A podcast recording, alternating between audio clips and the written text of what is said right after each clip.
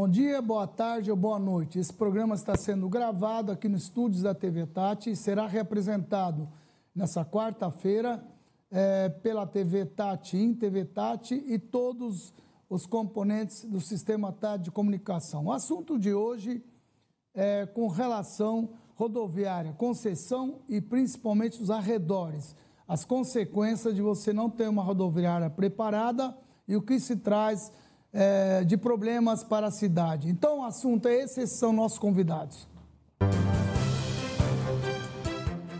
A Jerônimo Gonçalves foi a primeira avenida de Ribeirão Preto. Paralelamente a ela, existia um dos principais eixos ferroviários do país. Ao longo de um quilômetro e meio, desde a rotunda de manobra dos trens nas imediações do atual prédio da Câmara Municipal até a rotatória Mincalil, existiram as estações da Mogiana e da Companhia São Paulo e Minas. Nesse percurso, margeando o Ribeirão, se instalaram as maiores indústrias da cidade. Atualmente, a avenida continua sendo uma importante ligação entre a região central e a zona oeste, por onde passam diariamente milhares de veículos, incluindo centenas de ônibus, por conta da estação rodoviária e os terminais urbanos. Essa região, que evidenciava o progresso, perdeu grande parte de seu encanto. A deterioração da Praça Francisco Schmidt, importantes prédios históricos abandonados, inclusive inclusive das centenárias instalações da Companhia Antártica, somando-se a isso novos e graves problemas: a concentração de moradores de rua, o consumo e o tráfico de drogas, além da prostituição. O resultado não poderia ser outro: a desvalorização imobiliária é facilmente constatável. A sensação de insegurança fez com que os imóveis perdessem em torno de 10 a 15% de seus valores de aluguel ou de venda. Como reverter esse quadro e resgatar a importância histórica da avenida? O que o poder público pode e deve fazer?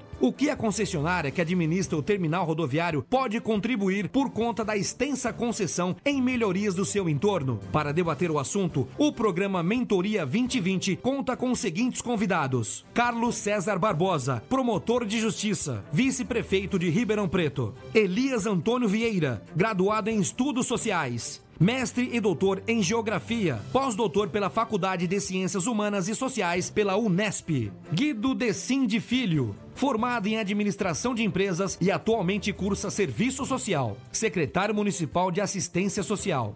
Marcos Papa, vereador, bacharel em direito, executivo comercial. Mônica da Costa Nocioli, formada em letras, superintendente da Guarda Civil Municipal de Ribeirão Preto. E Vanderlei Trindade, promotor da habitação e urbanismo do Ministério Público de São Paulo, em Ribeirão Preto. Eu quero agradecer a todos os convidados que aqui estão hoje. Eu tenho aqui em mãos também um estudo feito pelo geógrafo e perito ambiental Elias Antônio Vieira, também Dr. Vanderlei Batista, e que fala muito sobre esse assunto calçadão, estação rodoviária em torno imediato, né? É, é, um, é um programa bem bem montado, com muitos estudos efetuados, e a gente vai falar um pouco sobre isso daqui. É, antes disso, Gilberto, obrigado pela tua participação, doutor Girceu também, os parceiros todos os dias. Berto, você que foi vereador durante quanto tempo? Oito anos. Oito anos. Dois anos. Dois anos. Você se lembra bem da história da rodoviária, né? Quando foi a primeira concessão, como é que está, como é que está a situação? Você quer fazer um resumo aí para os nossos telespectadores e nossos ouvintes? O que é de mais importante na avenida, né, Jerônimo Gonçalves, é que aqui havia um eixo ferroviário dos mais importantes do país. Né? E a demolição da, da, ferrovia, que foi um dos maiores crimes cometidos contra o país, né? transformou aqui a, toda essa avenida num eixo eh, rodoviário, né? e houve a construção do prédio da atual rodoviária, há já algumas décadas atrás, e desde o início com problemas estruturais muito sérios. Né? Houve uma época em que os ônibus não entravam na, nas plataformas porque é, não cabiam nas plataformas. Né? Votou contra, ok. E, e, na verdade, foram 30 anos de concessão para fazer o quê? Qual o benefício que trouxe para o município? Olha, o artigo 175 da Constituição prevê que o poder público conceda né, serviços públicos várias naturezas à iniciativa privada. E foi o que aconteceu aqui e aconteceu em outros setores também, como o do esgoto, né? É, décadas atrás. Então, a, FE, a Socican, ela é concessionária, já era, e teve seu contrato renovado por mais 30 anos, vai vencer só em 2036.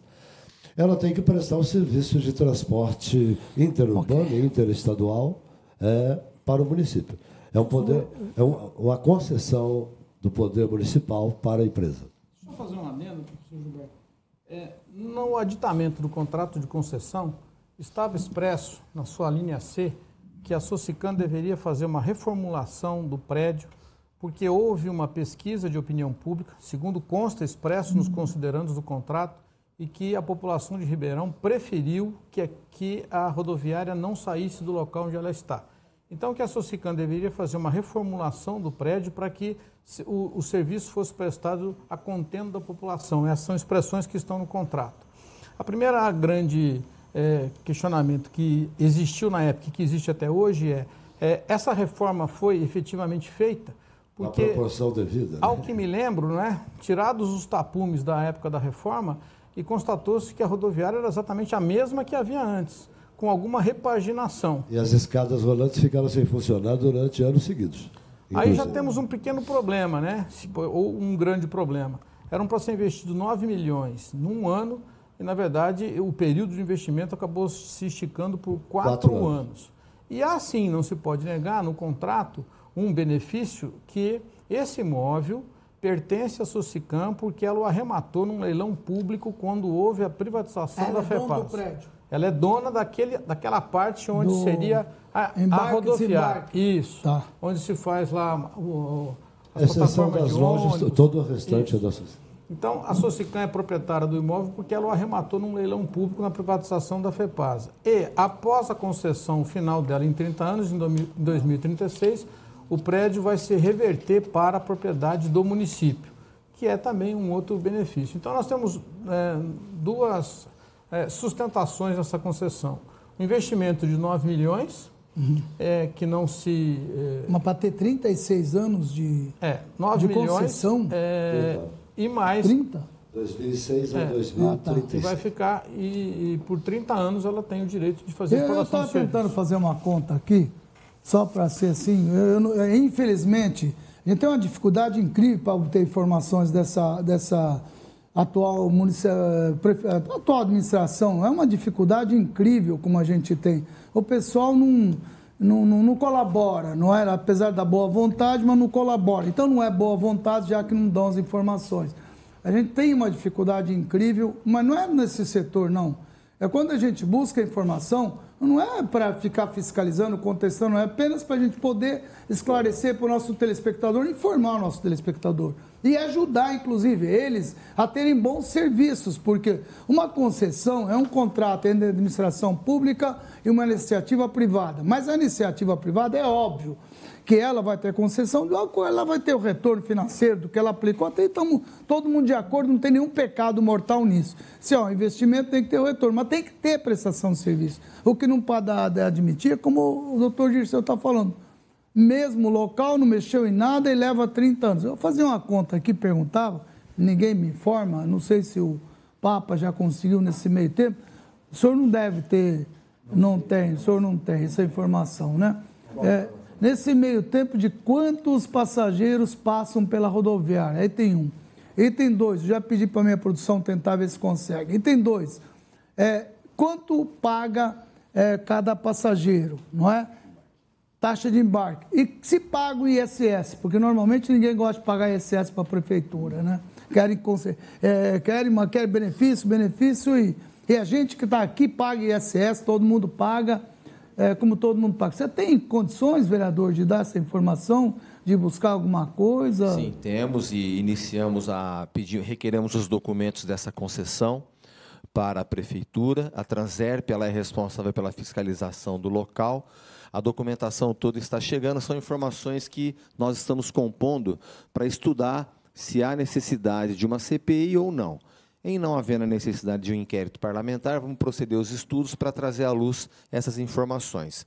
Mas é importante comentar, doutor Dirceu, a informação que o senhor traz, então, de uma pesquisa que houve e o Ribeirão Pretano opinou pela permanência da rodoviária ali. Eu tenho a impressão que, se fizer essa pesquisa hoje, o resultado é outro.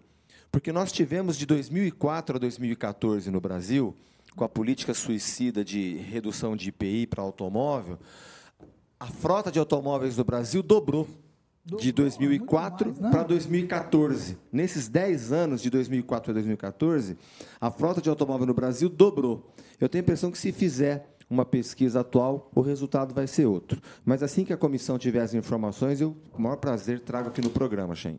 Tá ótimo. Eu queria aproveitar essa oportunidade, eu não sei se o doutor Carlos César tem como é, colaborar nessa informação, já que o senhor foi, na época, promotor, não é?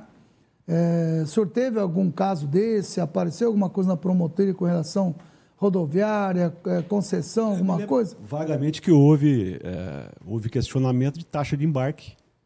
É? é? se todos tinham que pagar a taxa de embarque, muitas pessoas são acompanhadas até a base de embarque, né? até o portão de embarque. E na época a discussão era essa: aquele que vai acompanhar tem que pagar também? Porque na época tinha que pagar também. Né? Quem vai acompanhar também paga só para É, vai, vai acompanhar uma pessoa idosa, uma pessoa com deficiência. Né? E, e, a discussão que eu tive na época era essa: se aquele que é o acompanhante também tinha que pagar, porque tinha que pagar. Aí nós fizemos, fizemos o ajustamento de conduta né, é, para que isso fosse. É, para que não se exonerasse o acompanhante do pagamento. Isso, de fato, na época aconteceu. Segundo a produção, inclusive eles mandam o pessoal entrar do lado, ó, oh, quebrado para entrar do lado, de repente para, sei lá, não vamos acusar, mas muito estranho não passar por onde conta, né? É, senhor Elias Antônio Vieira, como sempre o senhor diz, está no projeto. Muito obrigado pela tua presença. Tem alguma coisa aqui que o senhor aborda nesse sentido, dentro desse projeto, que eu vou ler com carinho? É, a questão da, do terminal rodoviário, ela está inserida na organização do espaço dessa região. E aí o enfoque não é exclusivamente a rodoviária, mas as pessoas que por ali transitam e a questão do fluxo dos ônibus, os pontos de embarque, desembarque, os drogaditos, as pessoas em situação de rua que transitam por ali. Então o enfoque é a organização do espaço e aí buscar junto a essa população como interlocutores e também protagonistas, né, para levantar com eles, a partir deles, essa realidade e estruturar uma resposta de modo que eles também compartilhem essas decisões e façam a sua parte. Mas especificamente da rodoviária, o senhor chegou a fazer um estudo se ela atende, se ela é adequada, e quais as consequências que ela traz por ela ser tão pequena, inclusive depois nós vamos falar com o doutor Vanderlei, que aqui está também, do redor, também aqui o secretário municipal, também aqui a, a polícia também municipal. É, é, o senhor tem Chegou a aprofundar? Eu, eu, fiz um estudo, mas já, esse estudo já está defasado, certamente. O vereador Papa até colocou aqui que, na realidade de hoje, talvez a população não queira a permanência ali da rodoviária. Mas, à época, o enfoque era verificar se ela, ela comportava ou não comportavam as linhas de ônibus que por ali passavam, inclusive ônibus urbanos. Né? E nós chegamos à conclusão que ela comportava sim, porque, à época, eles queriam transferir essa rodoviária lá para o lado da, do Educandário, aquela região ali, né? E, e, nós chegamos à conclusão que, ela, não só comportava a situação existente, como também novas linhas. Tanto que depois o, governo que veio assumir, ele jogou algumas linhas ali, quando desativou o terminal aqui, né, o terminal Axê, para a rodoviária. Então, esse foi o enfoque. O que faltava ali era uma adequação de acessibilidade, que depois vieram a colocar os elevadores, não é? e também as plataformas que, como foi dito aqui, elas não, não tinham adequação para os novos ônibus que estavam chegando ali. Né? É, agora, o que nós vimos é, hoje, recentemente, é que a construção daqueles outros terminais ali por perto criou um adensamento indevido, perigoso, cheio de risco para as próprias pessoas que por ali transitam e os veículos que por ali passam. Né? É bastante complicado aquela área. Parece que antiga, anteriormente tinha um projeto de você vir lá de cima com uma obra de arte e que jogaria esse fluxo já para a Vila Tibério. Isso aliviaria um pouco, mas acabou isso não indo avante e se fez ali mesmo um espaço totalmente apertado. Isso causou também um problema na, na alteração do, do, tráfego dos ônibus eh, que passaram a, a, a, a, atuar lá na, na catedral também, que precisou desviar para uma rua acima da Campos Salles para descer aqui no terminal. Então, esse adensamento realmente foi indevido ali, criou ah, uma dificuldade maior para a administração da própria, daquele próprio espaço. E a insegurança, sobretudo, porque um grande número de pedestres fica Exatamente. atravessando as avenidas. Exatamente. Eu queria esgotar mais esse assunto rodoviário, para depois a gente entrar no entorno, essa parte, o é, que, que acontece é, ali por perto. E aqui, para isso, nós temos aqui é, alguns VTs que foram feitos.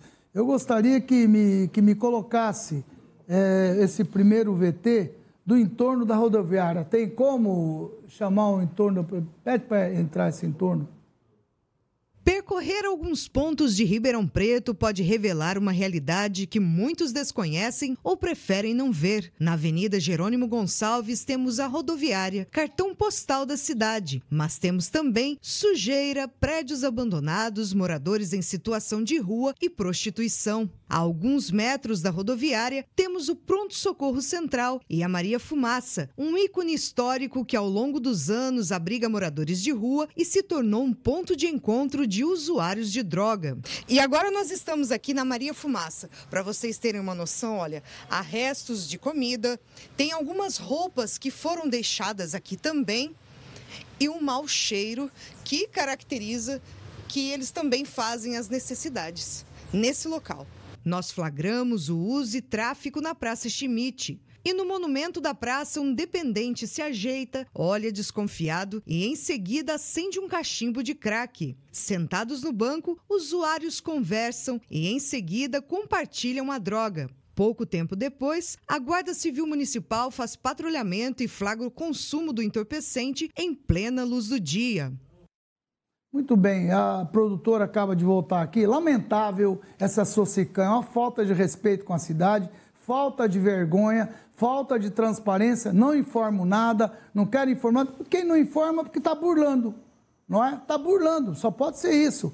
Uma rodoviária daquele nível que não, não merece para Ribeirão Preto, eh, desculpem a expressão, é uma vergonha ter uma rodoviária igual aquela, com uma cidade igual Ribeirão Preto. Ribeirão Preto não merece isso. Ribeirão Preto está sendo, durante os últimos anos, cada vez mais abandonado. Não sei se o senhor concorda ou não, doutor Carlos César, mas eu sinto vergonha desses nossos, esses nosso poder público, dos passados também, esses nossos é, representantes junto à Câmara Estadual Federal, deixar com que Ribeirão Preto passa por essa situação. Eu, eu vim agora da AgriShow, até eu entrevistei o governador, é, conversei também.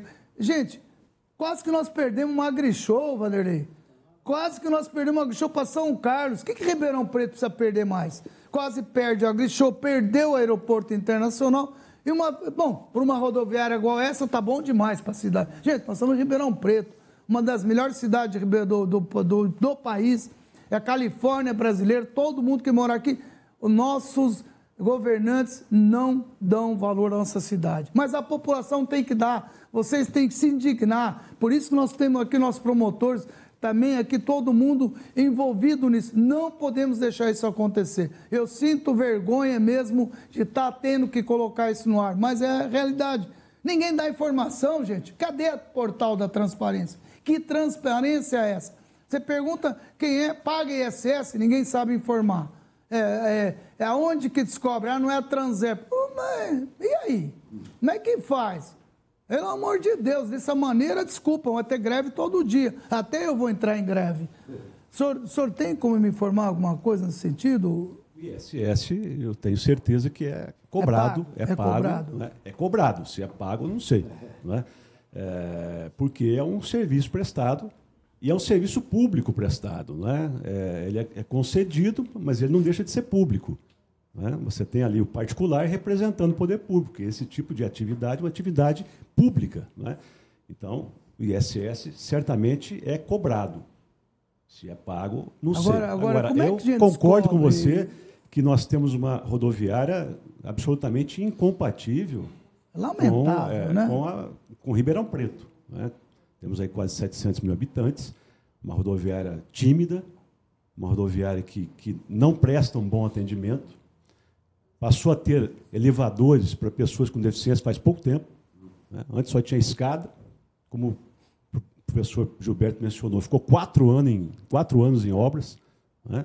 e um investimento muito pequeno para o porto de Ribeirão Preto. Eu acho que Ribeirão Preto hoje comporta uma nova rodoviária. Eu... É aquela história do aeroporto. Está fazendo puxadinho daqui, puxadinho de lá e tal. Na verdade, vamos só abrir umas aspas aí com o aeroporto. Não é? O aeroporto, se o administrador lá atrás tivesse tido uma visão bacana, nós estaríamos hoje brigando por migalhas né, de expansão daqui, expansão de lá. Não adianta fazer puxadinho. Você não vai conseguir um aeroporto com os puxadinhos do porte de Ribeirão Preto, para atender Ribeirão Preto. Não é? eu, eu, fico com inveja quando eu vou a Campinas, eh, chego, chego no Viracostas, não é possível, né? isso aqui é uma maravilha. Esses, há pouco tempo atrás estive no aeroporto de Araraquara, um aeroporto que, guardadas as proporções, é até melhor do que o nosso. Né? Agora, a rodoviária é a mesma coisa. Acho que nós precisamos hoje repensar essa questão da rodoviária, porque é um serviço importante, um serviço de locomoção de, entre cidades, entre estados, né? e, e, não pode ficar entregue a, a, a, prestador de serviço que não cumpre eh, é, com aquilo que deveria cumprir. O senhor a eficiência falou exatamente isso. O senhor exatamente tocou no ponto.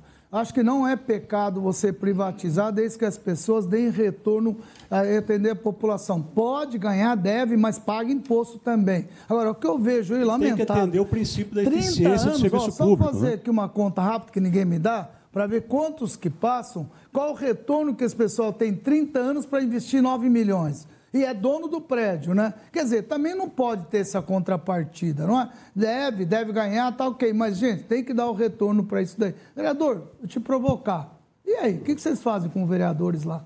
O que então, vocês podem fazer para a cidade? Se não me falha a memória, foi feita uma CPI de mentira na Câmara no passado. Uma CPI, aquela CPI que ameaça, cria um inquérito, foi pega as revelações, eleição, depois. Foi na época de eleições? Eu não se era vereador, não sei se Gilberto era vereador. Eu não sei se Gilberto era vereador, mas houve uma CPI no período de 2008. Quem foi que fez, hein? Eu não lembro se foi o Oliveira Júnior, Palincas. Oliveira Júnior. Eu sei que foi Palincas e Oliveira Júnior? Eu tenho a impressão que um era presidente e outro relator. Maravilha. Eu só sei que foi uma CPI pizza, porque não virou nada. Né? Então, como falaram, ficou quatro anos fechado e quando voltou, como é que está aquilo lá? Igualzinho era. Agora, o contrato não determina a, a Socicam melhorar o entorno. Mas não custa o prefeito chamar a Socicam para conversar é o seguinte: olha, 30 anos aqui, vamos estudar o que é possível fazer, é tanto para melhorar as é condições isso. do usuário, quanto no entorno.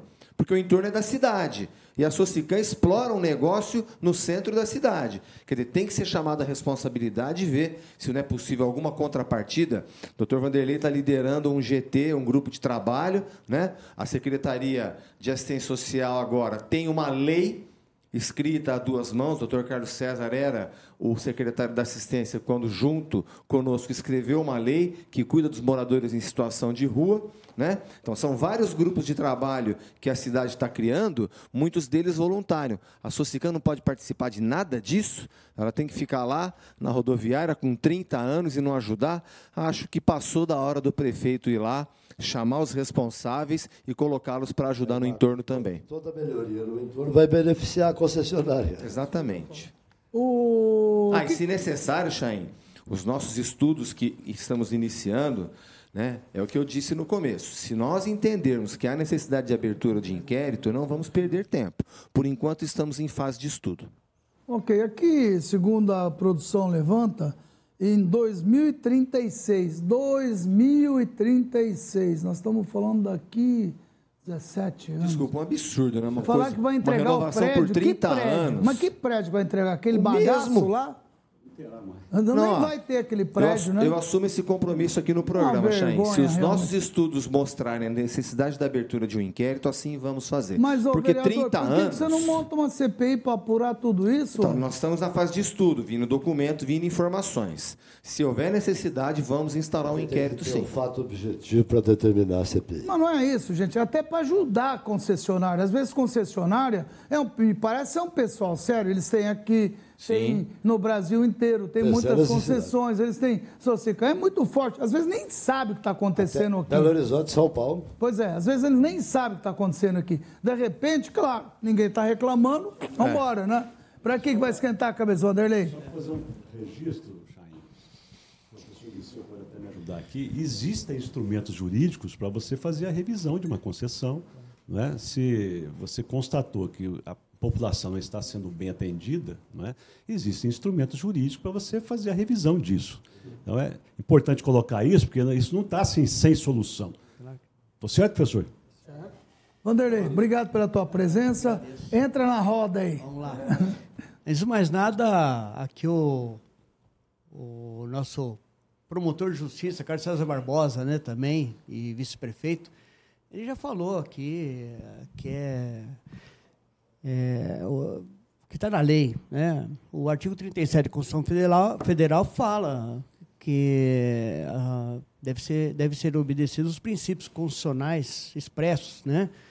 que é a legalidade, impessoalidade, moralidade, publicidade e eficiência. Né?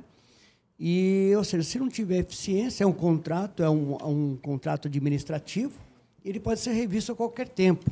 Né? Eu assumi a promotoria da habitação e urbanismo em abril do ano passado, e eu vi que tem muita coisa. Eu, eu imaginava um, um, problema, mas o problema é bem maior né, do que eu imaginava. Mas estamos enfrentando. Né? Ah, daqui a pouco eu vou citar aqui os, os vários problemas que tem. Tá?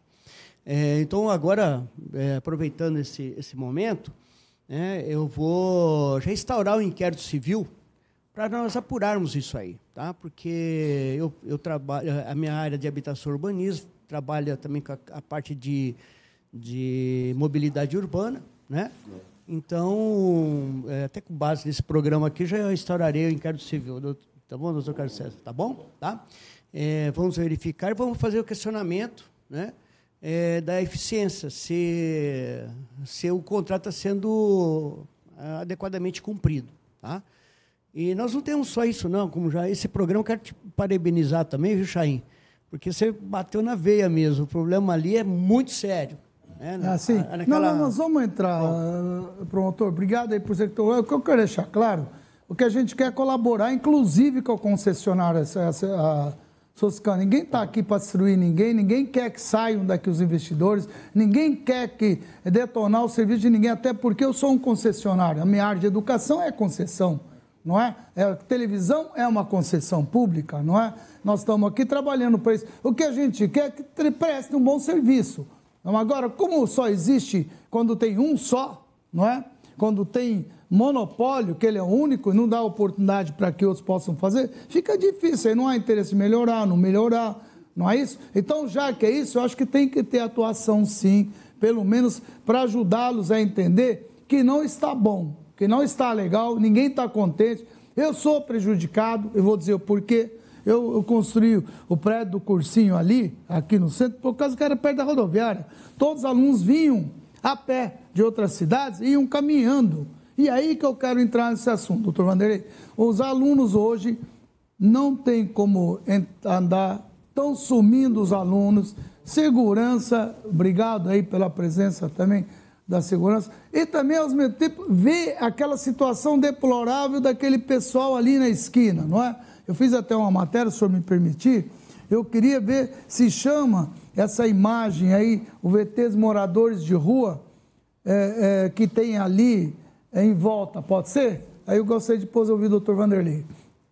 Os números de moradores em situação de rua subiram de 414 para 3.405 em cinco anos, de acordo com a Secretaria de Assistência Social, um crescimento de 722%. E agora são 9 horas da manhã, nós estamos aqui na Praça da Catedral, um dos lugares mais movimentados de Ribeirão Preto. E veja só, aqui nós encontramos um morador em situação de rua. Ele está aqui, olha, entregue, aparentemente dormindo. Vamos tentar chegar perto para ver se ele ele está realmente dormindo. Não vai dar para falar com ele nesse momento, mas essa é apenas uma das muitas pessoas que ficam por aqui a qualquer hora do dia. Cada um se abriga como pode. Há pessoas dormindo no chão, enrolado no lençol, em cima da mureta de proteção do córrego, que muitas vezes é utilizada como varal, e outros até usam um carrinho para transportar recicláveis. Essa é a rotina de muitos que vivem ou passam por ali. Nem mesmo deitar na sujeira é problema para esse aqui. O Wister trabalhava como chapa, saiu de Guará para Ribeirão Preto, mas perdeu o emprego. E a falta de oportunidades o levou a viver nas ruas há mais de quatro anos e meio. Aí, viver na rua, não vou te mentir, não é bom e nem ruim, entendeu? Tem muito. Tem hora que é bom, tem hora que é ruim. Aí você vê a nossa circunstância que nós vivemos aí pra você ver. Você acha que é bom para a senhora? Você acha que é bom? Não, de forma alguma. O que, que te trouxe a ficar nessa situação? Ah, é família, né, senhora? Entendeu? É, mas é família, mulher, desemprego, muito desemprego, que a gente tenta arrumar emprego e não acha, entendeu? Sem dinheiro, ele ensina o método utilizado nas ruas para matar a fome. Que mata a fome é cachaça e cigarro, que droga é poucos que é usuário aqui. aqui é Você mais usa também ou não? Não, só cheiro cocaína. Entendeu? E aí também não conseguiu sair da dependência? Não, faz 14 anos. Você tem vontade de mudar de vida? Mudar de vida todo mundo tem vontade. Como é que consegue mudar? Eu, eu, eu bom, começamos a rir aqui porque não deu para segurar, né, Vanderlei? Eu não, viciado não sou cheiro cocaína, então é refinado, né? Vanderlei, você ia colocar isso? Olha, é exatamente isso. É, aquele negócio, né? Uma cidade que tem índice de desenvolvimento humano equiparado a países de primeiro mundo, né? A gente vê que existe uma incompatibilidade, né? É só basta nós andarmos aí para a zona norte, a gente vai ver que a gente vive aqui num Zaire, num, num, né, em países de, de, terceiro mundo aí, olha lá, né? Então, tem muito o que fazer, tá? É, essa região, ela... É, só para vou começar lá da, da Praça Schmidt. Né? Nós temos o tráfico de entorpecente. Mas não é o tráfico de entorpecente não é local, não. A Praça Schmidt é, é o ponto de tráfico de entorpecente regional. Tá? E regional. Tá? Eu acumulo a região toda aí, onde você comprou? Na Praça Schmidt ou rodoviária. Né? Então, ou seja, ali é centro de tráfico de entorpecente regional. Tá certo? É isso, metropolitano, melhor dizendo.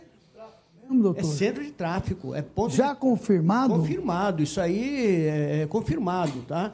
É, então nós temos esse ponto é ponto degradado. Nós temos o tráfico de entorpecentes, nós temos o problema dos dos dependentes químicos ali. Nós temos a questão da prostituição, nós temos a questão dos prostíbulos, nós temos a, a questão dos, eh, dos cortiços, dos, a, do abandono do, de prédio, de prédio histórico, é. de vários prédios Hotel históricos. Brasil, né? Hotel Brasil, o, o casarão também ali embaixo. Qual né? casarão, doutor? Casarão na Caramuru. Ah, ali tá. também, né? naquela baixada, né? Isso. Tá? Aí tá aí mostrando, É. né, imagens aí. Aí ele, esse aqui, É. esse aí, doutor. Essa imagem Esse é o? Hotel Brasil. né? Olha, só para ter uma ideia, esse, eu já falei aqui uma vez, esse Hotel Brasil eu manifestei em alegações finais de uma ação civil pública em 1987, uma ação civil pública promovida pelo Lauro, de, Lauro, Lauro Camargo, né? Santo Camargo. Esse prédio aí, o que que é? Isso. E está até hoje. Cervejaria. Aqui na E frente. outra coisa, né? É a mesma coisa a questão da cervejaria. Outro ó, patrimônio abandonado que eu vejo mais é para especulação imobiliária, que nós temos que Totalmente, agir. doutor, tá? totalmente. E com muito rigor. abandonada. É, é, já comprou abandonado e agora, né, ou seja, para especulação imobiliária. Então, é, só que estou falando isso aqui, muitas providências nós já tomamos, inclusive com base no estudo daqui do professor Elias, Sim, que ele vai, estudo ele vai citar. é muito né? bom, é Muito fantástico. bom. Né? Então, nós temos o problema dos moradores de rua. Foi até é, a própria administração pública, né? Tá- Eu quero até parabenizar o, secretário aqui, que ele já está desenvolvendo um bom trabalho. Eu estou tentando entrar em contato.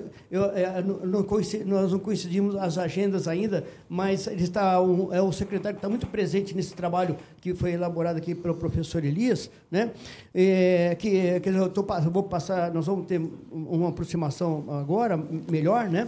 Nós temos o problema do, por exemplo, lá na Praça Schmidt, completamente abandonada, né? o, o- a iluminação precária, chafariz eh, eh, detonado, né? destruído, uma a locomotiva também abandonada, ou seja, faz parte do nosso patrimônio histórico. Né?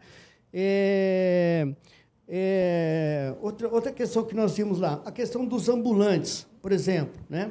Dos ambulantes é a mesma situação. Há quanto tempo eles estão abandonados? Há décadas. O centro da cidade de hoje é, é, não dá para transitar ali. Né? No entanto, nós firmamos aí, estamos, é, fizemos algumas reuniões, né? fizemos uma proposta já para o prefeito municipal, até com base no decreto que o próprio prefeito baixou em dezembro do ano passado. Né? Aquilo né? deu certo, doutor? Deu certo, está dando certo. Uhum. Porque é, são, vários, são várias reuniões, vários estudos, porque são é, muitas pessoas participando, é, muitos agentes participando desse trabalho. Né? E agora nós apresentamos ao prefeito uma proposta, né? E ele está para já baixar o decreto, é o que nós esperamos agora em breve. Já falamos com, com o doutor Edmilson, né? O doutor Edmilson também fez parte de todas essas reuniões, né? E ao que, e ao que parece, nós vamos, nós vamos é, é, resolver isso em breve, olha, em definitivo. Eu tenho certeza que Ribeirão Preto, o prefeito baixando esse decreto, que nós apresentamos uma proposta, uma sugestão, e, na, e na verdade até com base no que o, o, prefeito já baixou em dezembro. Tá? Fizemos poucas alterações, é, até é, insignificantes perto do que foi apresentado. Né? Eu tenho certeza que Ribeirão Preto será outra em relação aos ambulantes, porque, por exemplo, os ambulantes nós não teremos que que é mais. Isso daí? Desculpa, essa é a Praça Schmidt? Praça Schmidt, é, locomotiva, ah, tá por exemplo. Né? Essa está completamente abandonada. Mas vamos ver, tem muitas pessoas interessadas em investir nessa praça. Então, esse, esse, esse, esse por praça. exemplo, doutor, esse, essa locomotiva pode ser um restaurante, isso aí. Eu cansei de em lugar que tem restaurante. Então, isso. Eu cansei de ver, é só, é só ter criatividade daquele hotel claro. lá. Xaí, mas tem, tem, tem empresários, tá? com interesse em, em, em, recuperar essa praça, uhum. tá? sem ônus para a municipalidade. E por que não, falei, não atua? Não, nós vamos, nós, isso está tá sendo tudo um processo e, não, e não, é, é, o passo a passo sabe? É o passo a passo. E, e nós estamos dando passos seguros, sabe? É, esse trabalho que eu estou falando, nós estamos fazendo com a própria administração pública, né? essa, é, essa questão dos ambulantes, que nós vamos resolver isso em definitivo, tá? eu tenho certeza disso. A, a questão também, por exemplo, da, do, dos profissionais do sexo. Tá? É, qual que nós, nós queremos fazer? Nós não queremos fazer um processo de exclusão social, de forma alguma. Nós queremos fazer um processo de inclusão social reconhecer a, prostituição, ela é reconhecida até mesmo pelo Ministério do Trabalho, tá? Ou seja, ela já é reconhecida por lei. Agora, o que não, o que pode acontecer é a exposição que elas, da forma que elas estão se expondo, né, correndo risco, né, e sendo é, violentadas, inclusive, às vezes, né, ou seja, nós precisamos fazer uma regulamentação disso e desde que haja também, é claro, respeito delas em relação a, a outras pessoas. Porque não dá para cuidar da praça, é de cuidar das pessoas. Deixa né? eu perguntar. Isso. Só, só, uma, só uma questão. Pois não. Ó, foi feito um levantamento pelo Instituto Limite, né? Eu achei super interessante esse, esse projeto, né? que, é, a, que Ribeirão Preto está com 3.400. 3.807. É, 407? É, na, na, na região do terminal rodoviário. Olha, no, em 2.900 é no. junho de 2007, 2017 a julho de 2018. Isso. Aí, Isaías, daí. So, é, hoje já deve ter mais. Dados. Hoje, possivelmente, esse número de 3.405 já deve ser superior. O senhor tem esses dados? Esse número, esse número né? 3.405. Qual? Aqui eu estou com, desculpe, eu estou com 3.807, 89 são homens, maioria entre 30 e 59 anos. E 33%, um de cada três moradores abordados não aceitam ajuda. Isso. Um de cada três. É isso, doutor? Isso. É, é, esse foi um levantamento feito pela própria administração é. pública é. com o Instituto Limite. Né? E é, Ribeirão Preto, se eu não me engano, segundo o estudo que eu vi lá, era, se não me engano, de Ribeirão Preto, acho que 500 é, moradores. 800, 850. Quem está falando aí? Dá, dá aí para ele, por favor, o microfone, para ele poder falar. Como é que é, Isaías? Pessoas em situação. Pode falar, tá, tá, tá ligado. Pessoas em situação de rua em Ribeirão Preto, de Ribeirão Preto, entre 850 e mil. Okay. Diagnosticado mil. através de estudo. Isso. É, esse número, é, 3 mil, aí passa a ser é, abordados. Pessoas abordadas são pessoas flutuantes que flutuantes, vêm é. e que são atendidos pelos os, é, os, equipamentos da prefeitura e voltam para suas cidades ou segue o caminho deles. Menos de um terço, né? Menos de um terço. Exato. Não, e outra coisa, o, sabe o que é interessante? Desse número de 3.800, é, se eu não me engano, são 2.900 que ficam ali no, no, na Baixada, não é isso? Você tem esses dados? Quem tem? Quantos ficam na Baixada? Aqui diz o seguinte: 3.807 estão na região do terminal rodoviário. Não, aqui está dizendo o seguinte: olha, gente.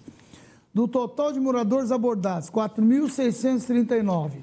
3.807 estão na, no terminal rodoviário, 82%. É isso, secretário? É, Obrigado pela presença. Obrigado, vocês todos. É, essa, essa, esse número de 3.800, quando se fala centro, é, o, a região central não é especificamente no centro rodoviário.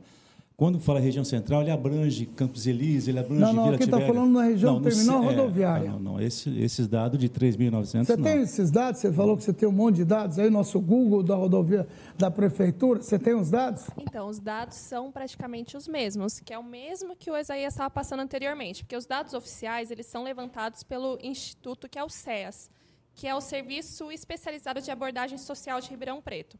Então, qualquer mapeamento em território é realizado por lei por, uma, por um serviço de abordagem. Então, eles mapeiam, fazem um levantamento, inclusive sobre o trânsito e fluxo dessas pessoas, para conseguir organizar e compreender qual que é o fluxo do município, porque isso varia de cidade para cidade. Você atua em que segmento? Qual é o seu nome? Larissa. É, eu sou atualmente coordenadora do Serviço de Referência para Pessoa em Situação de Rua da Assistência Social, que hum. é o hum. Centro POP. É um equipamento que atua com as pessoas em situação de rua, que tem um vínculo com o município e possivelmente onde gera uma possibilidade de reinserção social no próprio município. Então, esse número que vocês trouxeram é um número assim que tem que explicar de um jeito mais exato, porque é, esse número de 3.300 aproximadamente não é só da pessoa que está em situação de rua, mas a pessoa que usa a rua também. Então, tem a pessoa que está como pessoa em situação de rua, vivendo nesse contexto, tem as pessoas que utilizam a rua como meio de vida, inclusive como meio de trabalho, que daí já é, uma, é um outro tipo de classificação. Mas, classificando em relação a Ribeirão Preto, a gente tem, para pessoas em situação de rua de Ribeirão Preto, de 850 a mil pessoas, né? mais 300 pessoas que elas se caracterizam com esse perfil mais flutuante, que seria o emigrante, o migrante, o itinerante, e aí tem outros perfis de pessoa, como eu disse, que chegam a esse número de 3,300, que são essas pessoas que utilizam da rua para sobreviver. Ok, o Google da, da Secretaria Municipal. Muito obrigado. Mas aqui nós tivemos o seguinte, olha, essa origem desse diagnóstico foi, foi sobre atendimento à população, 31 de 12. É autor, Instituto Limite, Secretaria Municipal de Assistência Social, não é de lá? Sim. Vocês que deram essa informação. É, nosso... Que foi a informação que vocês deram até dezembro de 2018 dizer, isso daqui não, não, nós não buscamos lá. Onde dizem, total de moradores abordados, 4,639, 3,807 estão na região terminal rodoviário, que é 82%, 89%, quer dizer, é, essa é a informação. o senhor tem é, outros dados? Não, quando, quando se fala em abordagem, eu gostaria que a Larissa é, é, explicasse melhor. A abordagem, na verdade, ela, a pessoa pode ser abordada várias vezes, né? Ô, Larissa, você pode explicar para nós? Para atualizar o Vamos dado. lá, Google. A gente tem um dado mais recente, que é inclusive desse mês de abril, onde o César acabou de fazer o levantamento e repassou Quem esses é números. É a equipe de abordagem. Ah. SES. Ah, SES, eu entendi César. Não, SES, que é o Serviço Especializado de Abordagem Pronto, Social. então, é, especifica, é, por favor. Como que acontece a abordagem? A abordagem é contabilizada de diversas maneiras. Desde a primeira abordagem, como a reabordagem.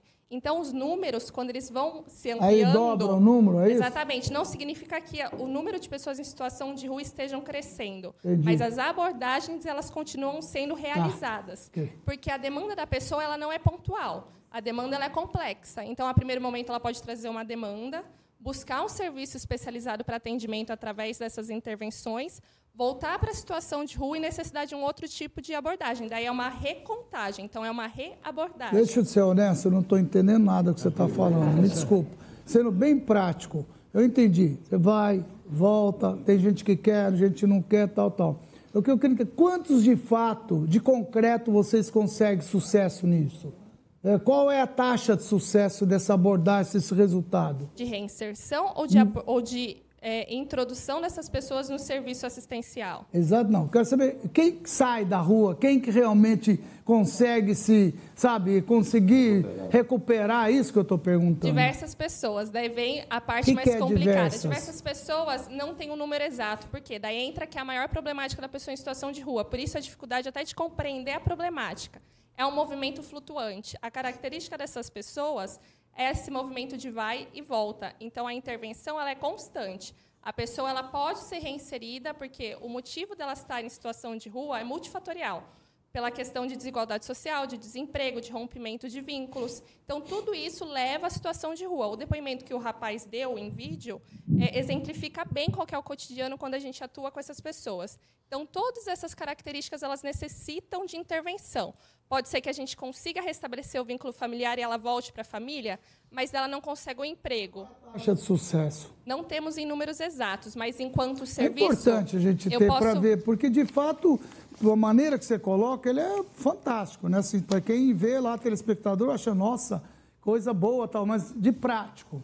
Isso que eu entendo. De prático, a gente não consegue você, mensurar. Você me arruma esses números? Você consegue A gente pode tentar? tentar fazer um levantamento, eu acho que até então, enquanto então, abordagem... Então coloquem aí, por favor, isso daí, porque é muito importante. A gente estão fazendo um trabalho que ninguém sabe, nossa missão também é informar as coisas boas. De repente, para saber o que tem. O senhor concorda com isso, doutor Vanderlei? Olha, eu concordo plenamente com o que você está falando. Né? Porque realmente é uma realidade, é, a questão é complexa. Porque tem como. Ah, eu, eu, eu, eu gosto de morar na rua, né? Ele está feliz, não está feliz, meio né? Meio, meio, meio, ali, né? Meio Mas meio. tem tudo isso aí. Tem aquele, e tem muitos trabalhadores, viu? Tem, tem pessoas que moram na rua, mas trabalham, que têm emprego. Como assim, mais. doutor? Tem que trabalham, que trabalham em obras trabalham em até mesmo uh, uh, serviços uh, de jardinagem. Né? Tem, é, é, é, bem, é, bem, complexa essa questão. Né? Tem a questão da drogadição, dos dependentes químicos, tem aqueles que têm, que têm rompimento familiar, né? É... Então são Mas então a coisa mais complexa que a gente imagina, é isso? Mas sabe o que acontece? Mas olha, então, agora, não agora, é só aquele que não quer, tem eu vejo, que trabalha Eu e... vejo que agora, né, com o doutor Guido eh, na, na frente da secretaria, já está desenvolvendo um trabalho diferenciado. Até vou, eu quero, até falei, nós vamos, nós teremos aproximação aí, né? Porque eu, tenho algumas propostas também do Ministério Público, né? Eu tenho certeza que nós faremos aí a diferença. Eu tenho certeza disso, sabe? É, eu, é, só que eu vejo que essa questão nunca foi abordada seriamente, né? sempre com um processo de exclusão. Né? É, é, é a limpeza mesmo, ó, tira da Praça Schmidt e põe aonde? Joga. Era, é, Doutor, esse era eu, o trabalho. Eu queria fazer uma pergunta bem objetiva para o senhor, para vocês também, quem puder ajudar. Eu vejo que tem diversas entidades que atuam nesse segmento. O senhor, quando também secretário da promoção, naquela época nós fizemos um trabalho, tinha um que vai lá, leva sopão, outro leva roupa, outro... O que de fato funciona? Alguém pode me falar isso? Posso falar. Isso, é, por incrível que pareça, é muito prejudicial. Porque se tivesse dentro de uma política pública, aí tudo bem. Mas o que, que acontece? Eles, essas pessoas estão transformando as praças, especialmente a Praça Schmidt, em dormitório. Sabe? Então, então, a praça é praça. Ou seja, nós temos que ter um equipamento específico para nós trabalharmos essas pessoas que vivem na rua, moradores de rua. Mas não é lá o local para uma alimentação, não é? Ou seja, tratar com, com, com, decência, com dignidade, e lá não se trata com dignidade. Então, essas entidades, né, é, elas acabam atrapalhando, ou seja, elas poderiam se oferecer para o poder público, tá? para é, elas serem inseridas num, numa política pública. Aí é outra coisa. E como é que pode ser feito, doutor? É muito simples. É, por isso nós, nós faremos uma reunião, tem que ter espaço, por exemplo, para acolhimento dessas pessoas, não é verdade? A mesma para capacitação profissional, para encaminhamento para essas pessoas para o trabalho, né? ou seja, para reinserção. Fazer, desculpa, só um minuto, eu gosto de ser prático. O discurso é para todo mundo. Eu, eu queria, assim, um depoimento do senhor seguinte. Hoje eu falar com o governador, lá na, na feira, hora que eu entrevistei, ele falou duas coisas. Primeiro, diz respeito, a senhora que está vindo para cá, é, aquela polícia BOP, como é o nome? Não sei, BOP nome? Batalhão de Operações Especiais. Não sei se é isso, ele tinha um outro nome, não é BOP não, outro nome que diz que é uma operação especial que vai vir, inclusive, com equipamentos, com coisa de último modelo, tal, tal, para exatamente dar um suporte para a cidade. Fora isso, isso que eu queria perguntar, que eu vou daqui a pouco chegar lá. Fora isso, ele falou do bom prato, que foi perguntado. Diz que vai estar tá estudando, se estudar um bom prato a um real, e também, se é à noite também, não é só de dia, o cara almoça, janta, tal. Essas entidades, eu queria chegar ao seguinte, eles devem gastar. Por que, que já não, não, não, não vale, prato, para o cara vir, para aqueles que trabalham, não sei o quê, dar em forma disso, fazer o cara que vem aqui não transformar essas praças.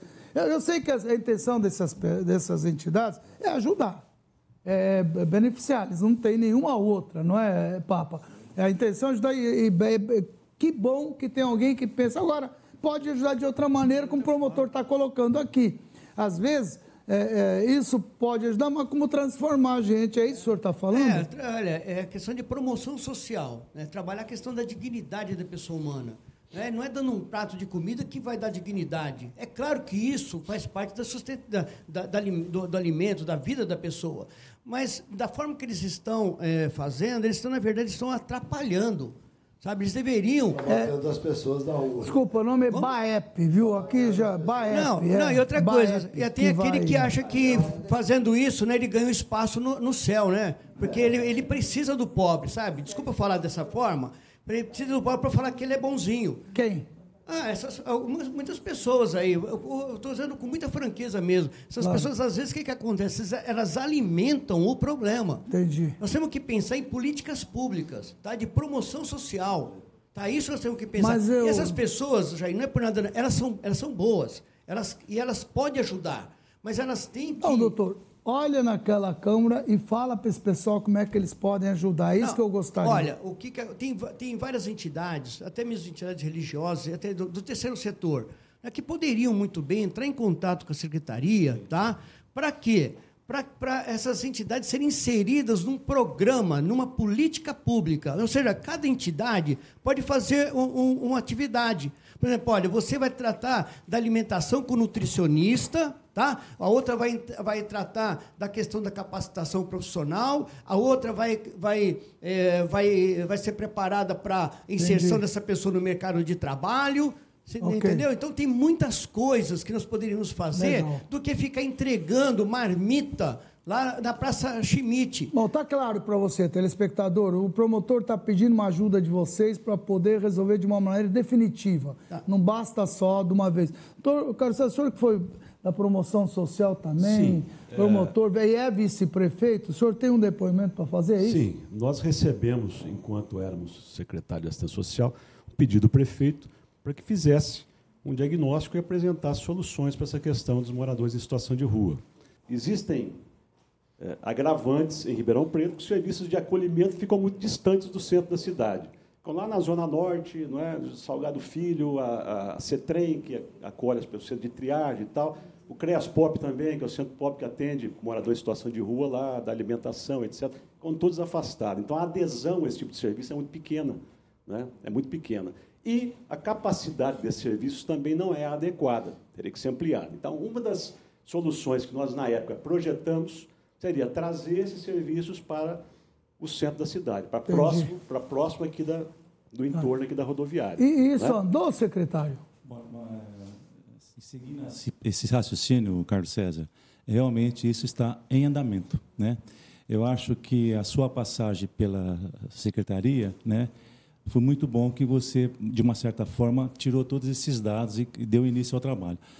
Chan, eu gostaria só de dar um, fazer um panorama com relação aos moradores em situação de rua. Realmente é, um, é muito complexa. Quando a Larissa passa as informações, as dúvidas que eu tenho, eh, que você teve, toda vez que vem informação, eu, honestamente, é, toda, toda vez que vem, é toda vez que vem informação, a gente está sempre aprendendo, mas precisa disso, mas precisa disso aí, é de uma complexidade muito grande. É, como gestor do restaurante Bom Prato, que eu fiquei na frente durante 13 anos, é, eu percebi que o número de moradores de rua. Ah, o, senhor, o, senhor, ficou lá do Bom Prato? Sim. Você me conta uma coisa, que bom que você tocou.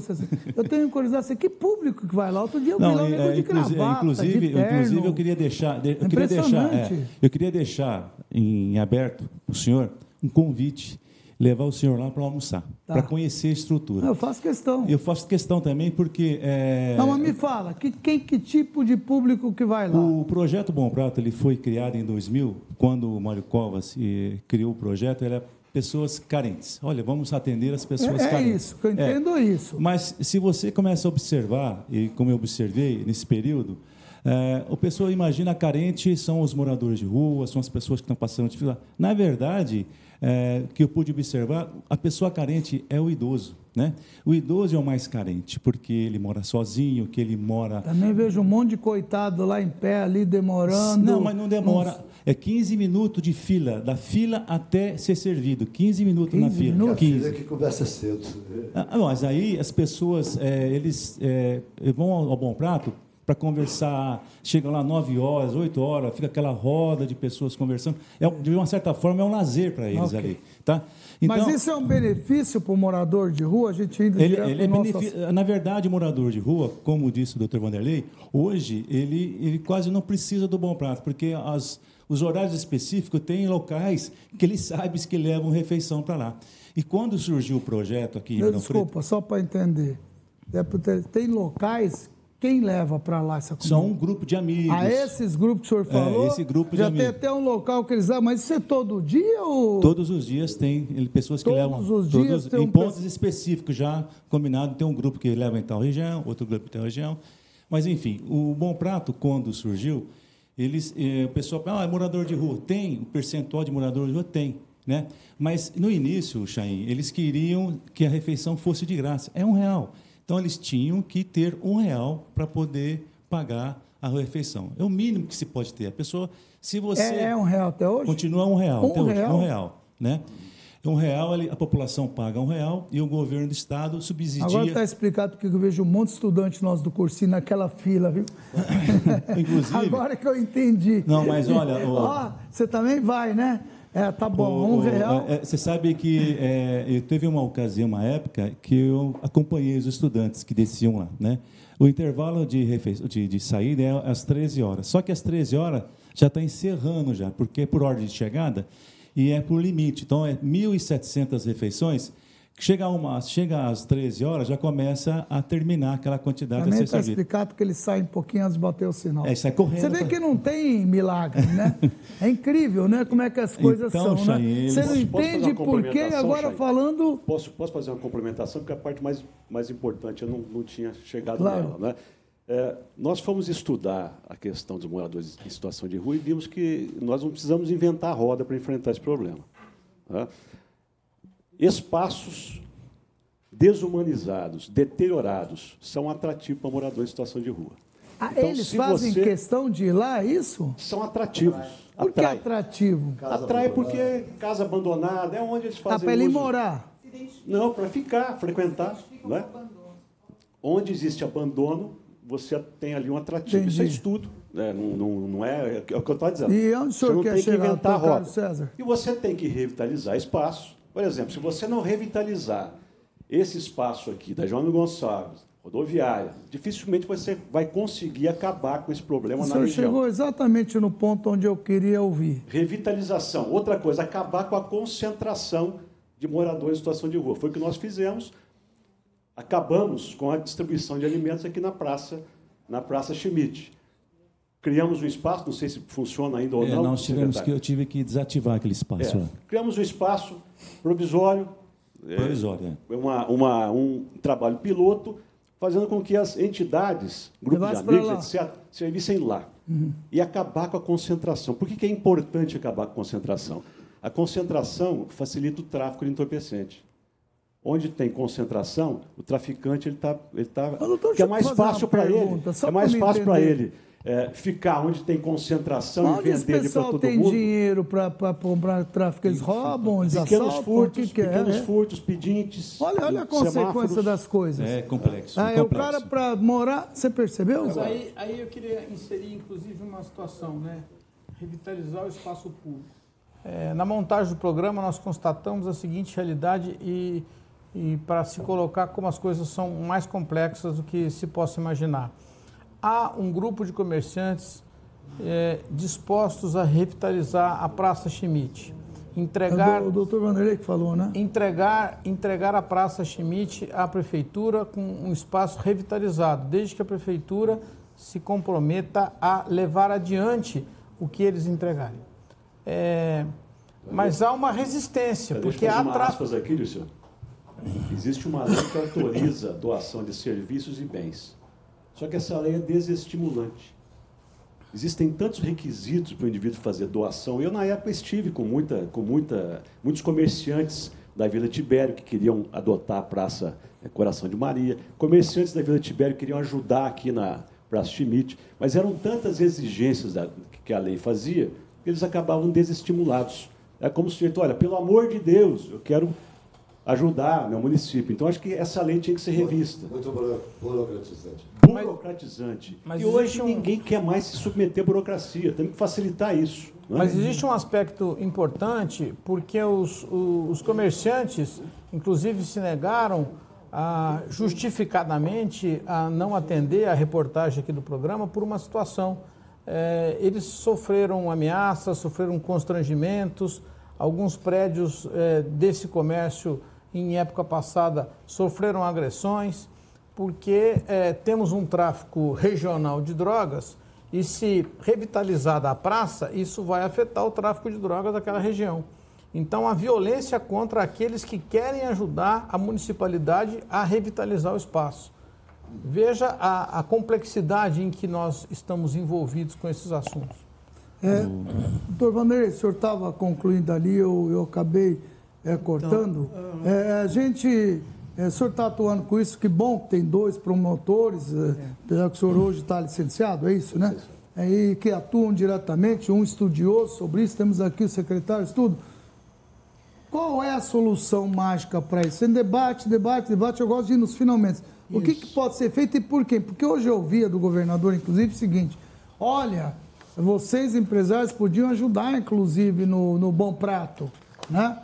Tem entidades que podem, falou isso lá, é, supermercado, aquele material que fica lá, que vocês podem atuar, enfim, ele, ele chamou a, a, os empresários para ajudarem um bom prato, não é? Agora, o que eu vejo ali, doutor, não sei se o senhor concorda, que eu estava aqui pensando o seguinte, há um monte de estudante lá, um monte de, eu vi outro dia, empresários, tal, ele tira a oportunidade desse pessoal ir lá na fila. Se é um tanto, se é um X, se, não é isso? Ah, não, não, ou estou errado? Para o cursinho descontar na nota do aluno que for lá tomar o lugar do pessoal de rua é. na fila, Chain. Precisa mandar, precisa Mas falar. esse pessoal de rua vai lá, esse é o então, problema. Se eles estão falando que eles não vão. Não, olha, o número é pequeno, Chain, porque eles se sentem até sem condição de frequentar o local. É. Porque não, não mas... tomam banho, porque não estão vestidos é adequadamente. Isso, não, mas, estão mal cheirosos, né? Posso, eu posso, assim. É o Carlos César, às vezes, né, eles não vão porque eles não querem mesmo, sabe? Muitos não querem. É, então, não é assim, lá nada impeça lá. Eu tive lá por um tempo e, e eu tive muito problema com morador de rua, né?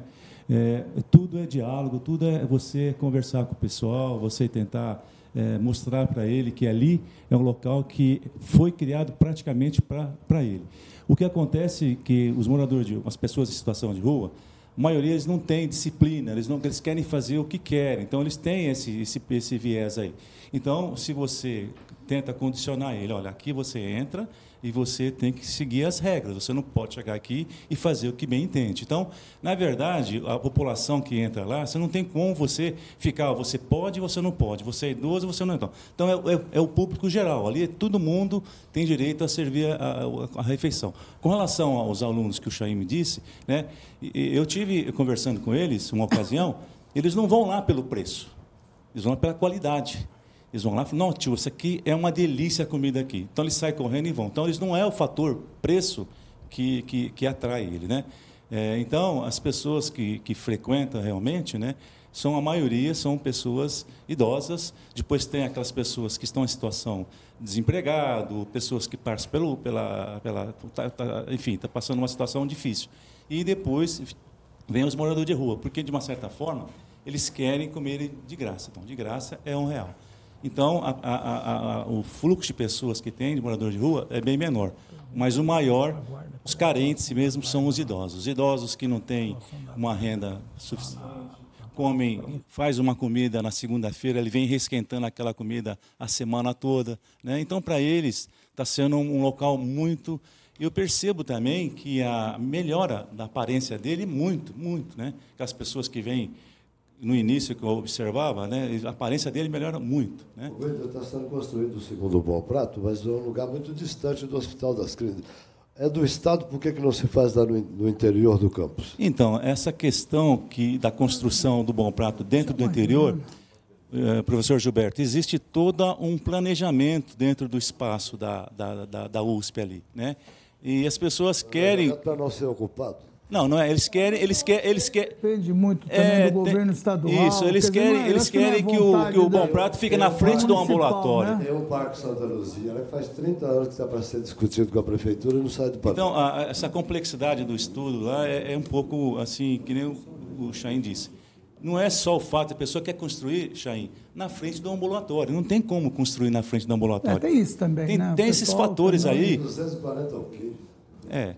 Bom, eu só podia, é, é, concluindo, a situação dos moradores de rua, quando o Carlos César falou que é, houve uma ação de tirar as pessoas daquela região e, e levar para um local para poder fazer a entrega, porque assim, Chain, as entidades sociais, elas vêm, acho que tem seis entidades que fazem esse trabalho, né?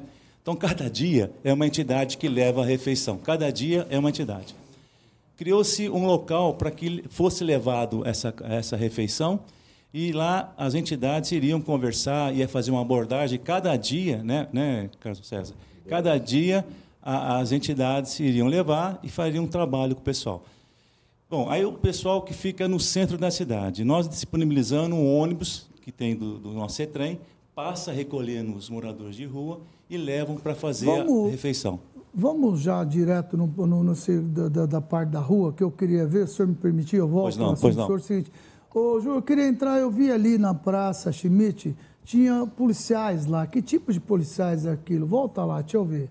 Olha lá, tem um policial aí andando, solta essa matéria, vamos ver. Dá para soltar? Isso.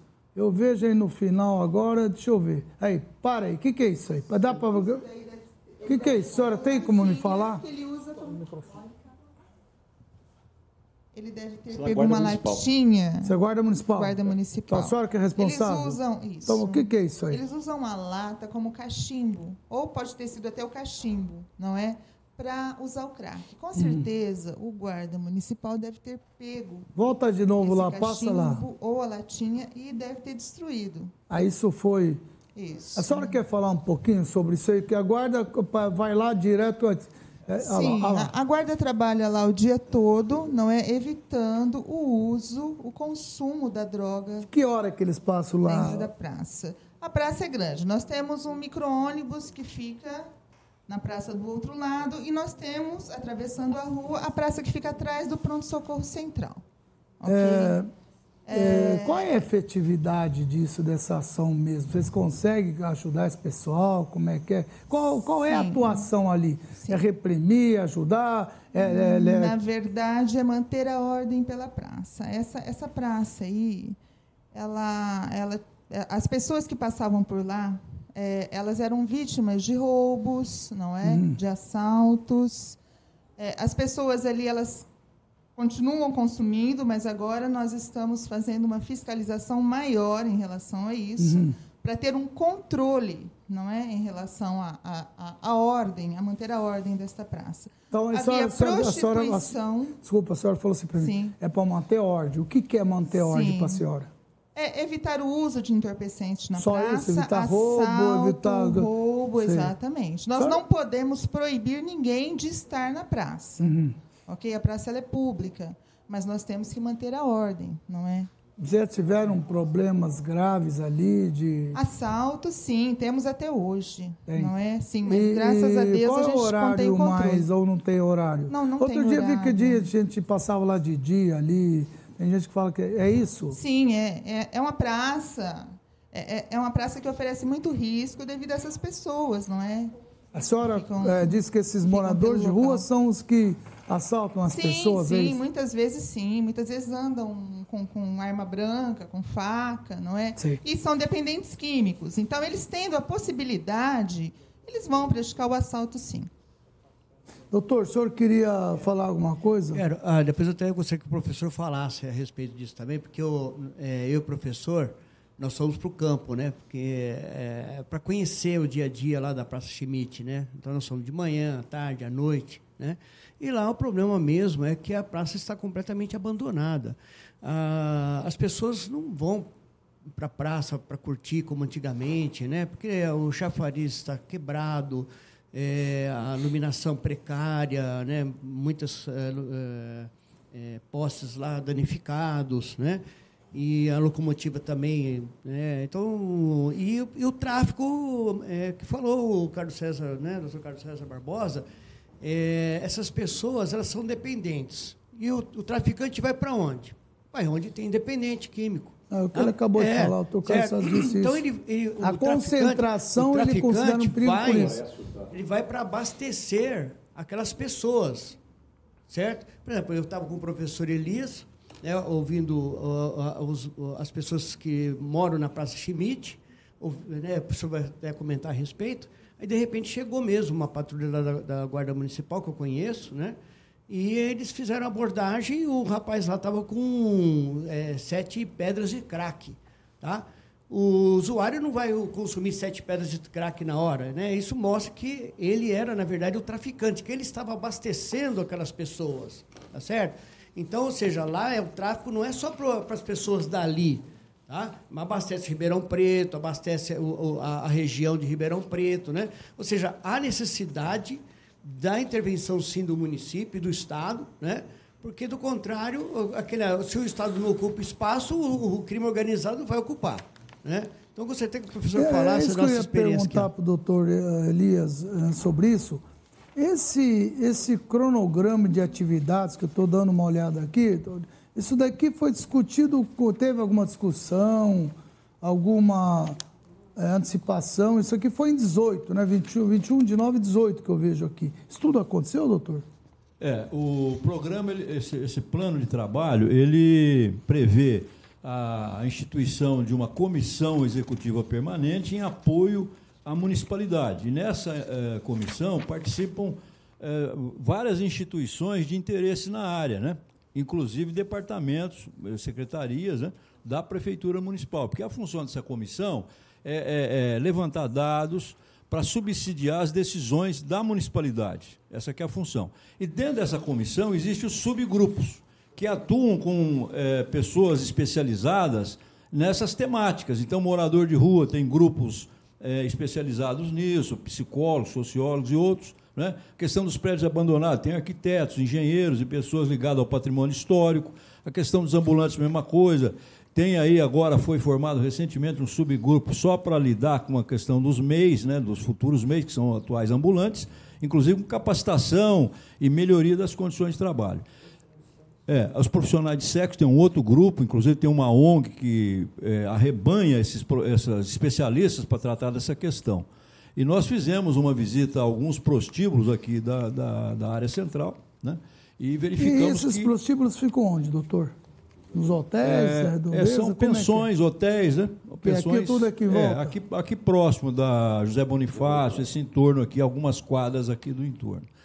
E nós detectamos que realmente precisam fazer melhorias. Como o enfoque é da inclusão social, né? e não daquele trabalho policialesco e repressivo, é preciso que a gente faça uma inserção junto com essas comunidades, e isso leva tempo. Eu me lembro que, uma ocasião, tinham 10 famílias morando em barracos num lixão de uma cidade aqui da região, e nós chamamos lá a assistência social para ir lá remover essas pessoas desse lixão. E no outro dia, a diretora já me disse: Olha, professor, infelizmente não podemos remover, porque eles disseram que só sairão de lá a bala. Né? A bala? A bala. Né? Uau. Eu falei: Olha, lamentavelmente não era essa forma que precisaria fazer para abordar, porque retirar não é essa. Essa palavra, com essa expressão, né? Retirar que eu digo é com, com aceitação deles para uma vida melhor. Depois eu assumi pessoalmente isso, embora não seja da área, né? Eu sou um geógrafo, mas assumi essa missão e levou, levaram seis ou oito meses, nós retiramos essas pessoas de lá com dignidade e morando em eu, locais adequados. O senhor falou no lixão, você é um especialista nisso, né? É, sempre trabalhou para isso. Eu, eu li hoje em algum lugar, eu não sei onde que eu vi, que o lixão no estado de São Paulo tinha um prazo para acabar com isso. Desde 2010. E infelizmente está é, cada vez pior, né? Esse prazo está sendo adiado desde 2010. Ribeirão Já Preto dois anos, dois anos adiado. Não, Ribeirão, Ribeirão Preto tem uma estação de transbordo. Não tem, não tem mais nem aterro sanitário que, que foi encerrado não, não em 2009. Tem, tem sim, é, o Guata, em Guatapará, ah. e, e o município transporta todo o lixo para Guatapará. São 68 quilômetros E é um 68 custo... quilômetros? A 68 quilômetros. E quanto que gasta nisso, vereador? 70 reais por tonelada. Por Uau! Dia. Hoje... Isso dá 45 mil reais por dia. Por dia? Hoje o município gasta 4 milhões e meio por mês de coleta e transbordo desse lixo. Então, vereador... Era 6 milhões e meio. Era 6 milhões e meio até antes do prefeito Duarte Nogueira assumir. Ele fez um trabalho importante de fiscalização e houve essa redução para 4 milhões e meio. Ainda pode melhorar. Como o professor Gilberto falou, então, essa procrastinação é, de 2010 para cá. 4 milhões e meio, ok. 4 milhões por mês, nós estamos falando por ano em 60 milhões, mais ou menos. Não dá para fazer alguma coisa aqui claro na cidade que, que possa. Há 20 anos eu desisti. claro que dá. Vereador, então já que ele existiu, o senhor não quer dar continuidade? Estou dando continuidade, estamos trabalhando junto de novo, aproveitando as leis do professor Gilberto. Uhum. É, os municípios estão. Mas você, ó, já só está falando existir conversa já, já ele vai voltar para vereador, viu? Mas fala. Tomara, tomara. A Câmara Municipal precisa de talentos como o professor Gilberto. Eita.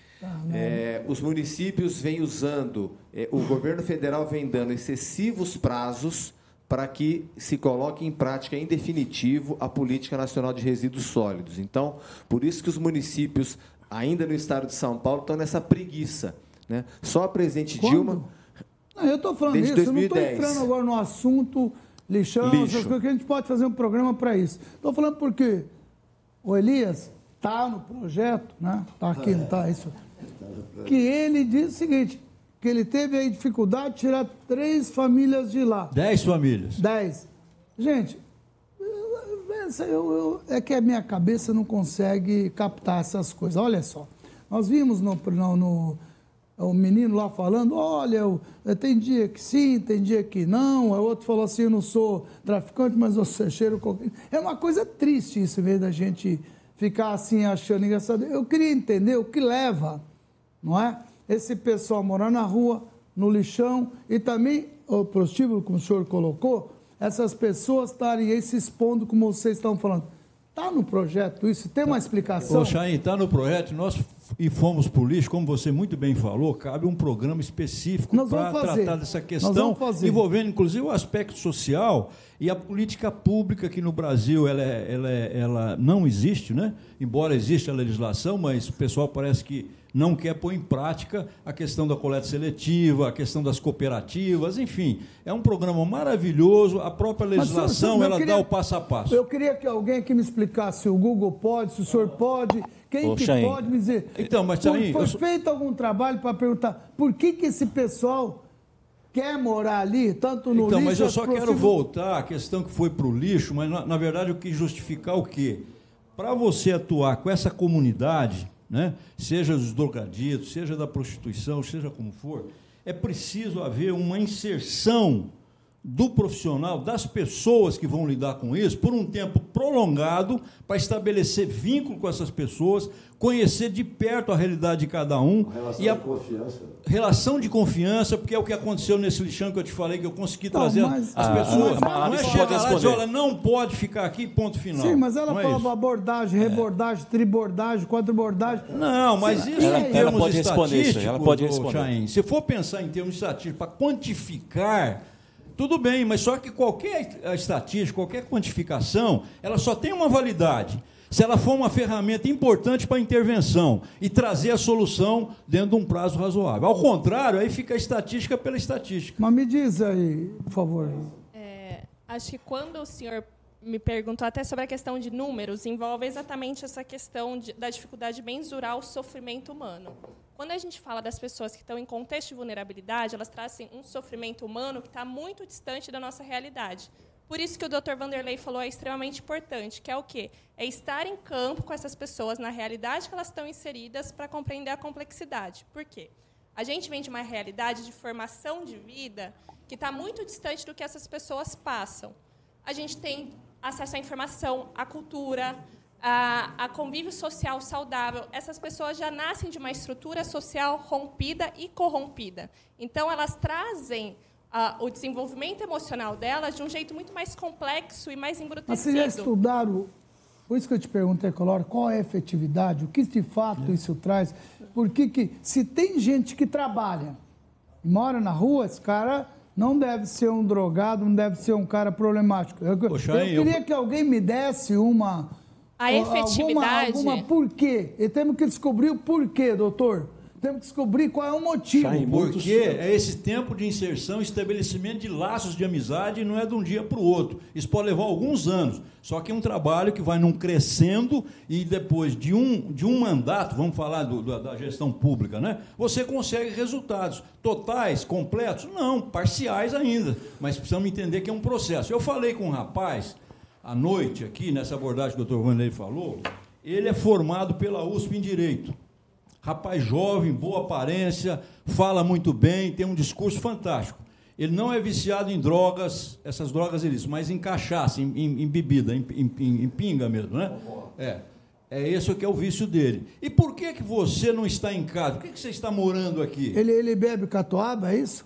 A história acho que ele bebe da é pesada mesmo, viu? É, São os garrotinhos. A catuaba é perigosa. Aqui teve um cara, pergunta Então, o que, que ele disse? Olha, o senhor pode ir na minha casa comigo? O meu pai acha que eu sou um vagabundo, eu não trabalho, ele não me quer em casa. A mãe é falecida. Então, pronto. O, o problema familiar, mora... o senhor está chegando nisso? Problema familiar. Problema é familiar. familiar. É Existem isso. aqueles Sim, que, que um dos fatores. Rua. Por isso que a gente fala que é, é, de alta complexidade, porque envolve diversos fatores. O, o, o os não, vínculos você, rompidos. Você me rola muito, menino. Não. Vai direto no assunto. Então, direto você no assunto. Os, bonito, os, os vínculos familiares rompidos, mas eu acho que é difícil exemplificar em números algo que é muito mais complexo que é falar de emoções. A gente não tem como quantificar não tem. essas, Enfim, essas situações. Não tem como, como dar esse... Eu cê, não, o contexto. Tá Qualquer então pessoa vai, vai falar isso. Você vai fazer uma gentileza, você vai atrás desse contexto, você vai atrás de tudo isso, vai atrás de quem quer que seja.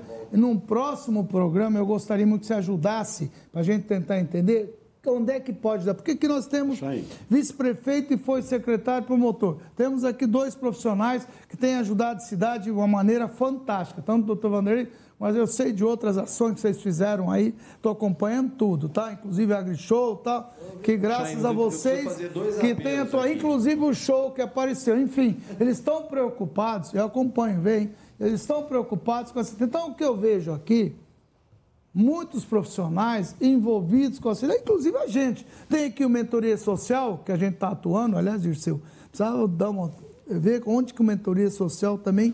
O Mentoria, o Mentoria é uma das instituições que está no subgrupo Está no subgrupo, Chain. Está ah, tá, tá no projeto. Está no projeto? Ah, então tá fazendo. Doutor, o doutor Disseu está dando um bom é, apoio aí. Você, De qualificação profissional, tá? de inserção do, dos ambulantes e também da questão da prostituição. É, tamo, ou seja, é, é, existe já uma, uma ONG, é a Vitória Régia, né? Só que ela estava com documentação atrasada. Nós estamos ajudando eles é, aqui? Ajudando tudo. E olha. Parabéns, hein? Parabéns. O Instituto Mentoria está participando. Mentoria, mentoria social é bom, hein? Ah, e junto com o Sebrae também, viu? O Sebrae é mesmo? Tá, o, é, o CIDMEI, o Sebrae, a mentoria. Deixa só o doutor Carlos Sassi que... Só para dizer que dificilmente você vai conseguir solucionar esse problema por inteiro. Não, mas não precisamos né? solucionar, doutor. Não, Desculpa, porque existem aquelas pessoas, é eu, eu, eu não aguento só vir em discussão. Nós não, já é sabemos o problema, terceiro, quarto problema. E, eu estou cansado de ver tantos aquelas programas pessoas, de ações, doutor, desculpa, mesmo da rodoviária, e não tem ação. Vou começar a cobrar a ação agora. Chega, já sabemos do problema, todo mundo sabe. Sim, mas não é isso Todo que mundo dizer. sabe o que, que acontece bom prato. A senhora sabe que a senhora foi a mais objetiva aqui. Estou ali para garantir a segurança das pessoas, estou e vou garantir é, a senhora foi clara nesse sentido. Não é isso que eu quero dizer, Chain. ter resultado, doutor. É o seguinte, tem muita gente que mora na rua por opção. Eu, quando estava na secretaria, eu conheci uma senhorinha que tem um apartamento ali no, na, na, no Del Books, né? mas que mora na rua. Ela falou, por que, que a senhora mora na rua? Porque eu gosto de morar na rua. Né? Eu, eu me sinto bem morando na rua. Bom, essa pessoa precisa né? de um tratamento, né? Sim. Não é possível, gente. Mas veja, esse não é. na rua, pelo amor de Deus, um é apartamento. O problema de Ribeirão Preto. Desculpa, isso não é normal, você concorda? Tá, professor, concorda, Não é normal, gente. Mas tem mais de um. Ah, mas não é normal. Vítimas das ciladas da cidade. Não é então, normal. Pera, não é professor, normal eu estive, isso. eu estive recentemente em outras se regiões. aprofundar, desculpa, deixa eu só se interromper, professor Cid. Eu lido muito com jovens, com escola, com educação, tal, que eu tenho observado nesses problemas, quando tem um problema de um aluno, eu costumo Dá uma olhada na família, onde é o problema. 99% é problema em casa.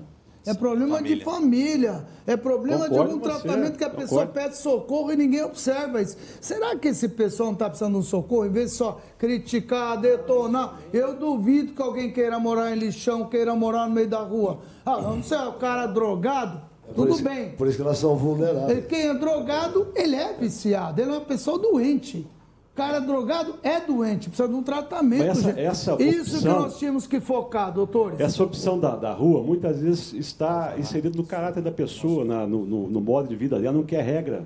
Ela não, Agora, não vai sujeitar. Doutor... Eu estive recentemente em uma das regiões mais ricas do mundo, na Califórnia, Estados Unidos. Você imagina o que São Francisco tem de morador em situação de rua. Né?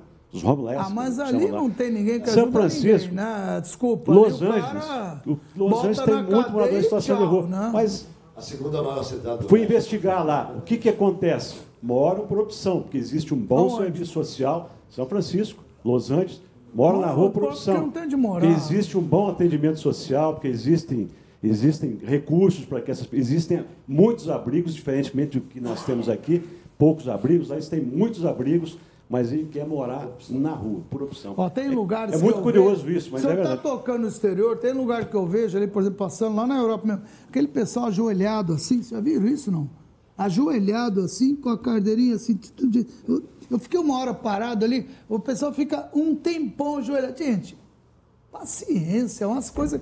Eu, eu, eu tenho a conclusão o seguinte, é a minha tese, não sei, é, esse pessoal é doente, esse pessoal precisa de ajuda. Esse pessoal precisa de ajuda. E outra, o que, que as pessoas fazem, doutor, em vez de ajudar? Foge naquela rua perigosa, vai do lado. Eu não vou ali, não, não vão de encontro esse assunto. O cara que está sem emprego, problema de desemprego da cidade é violento, é um problema que atinge, onde a pessoa passa fome, vai se virar. Onde... Eu não sei se eu estou tão. Então nós precisamos detectar qual é a doença do paciente. Nós temos um paciente em em, em, na UTI e estamos dando aspirina. É. A verdade é essa, essa é a minha conclusão. Ou não, doutor? Claro, é claro. Ah, a questão é multidisciplinar mesmo, né? A questão de promoção social, a questão de saúde pública, é, é, inserção no mercado de trabalho, de qualificação profissional, a gente sabe disso, né? E eu tenho certeza que é, a cidade será outra, né?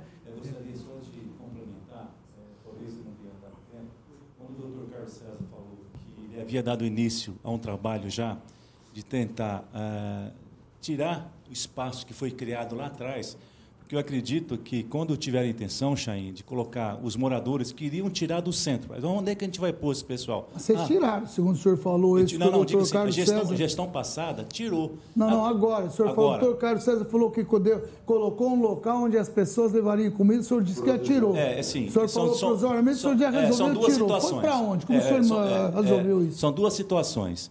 É, as pessoas que ficam concentradas, que nem o doutor Carlos César, o CETREM estava na rua Pernambuco e colocou na Avenida Brasil, bem quase. Fica, ficou muito que mais que é longe. Esse trem, doutor? Explica aí. É, o CETREM é, a, é, a, é a é casa de passagem, né? Casa, Depois, casa do quê? Casa de passagem, né? Passagem. É, então eu gostaria até para que a Larissa fizesse. O Google? Um, Vai lá, Google. É, fizesse o trabalho que nós estamos realizando na Casa de Passagem, no Centro Pop e na, no nosso projeto, que nós vamos tentar tirar a nossa Casa de Passagem, que está lá, lá em cima, trazer para o centro.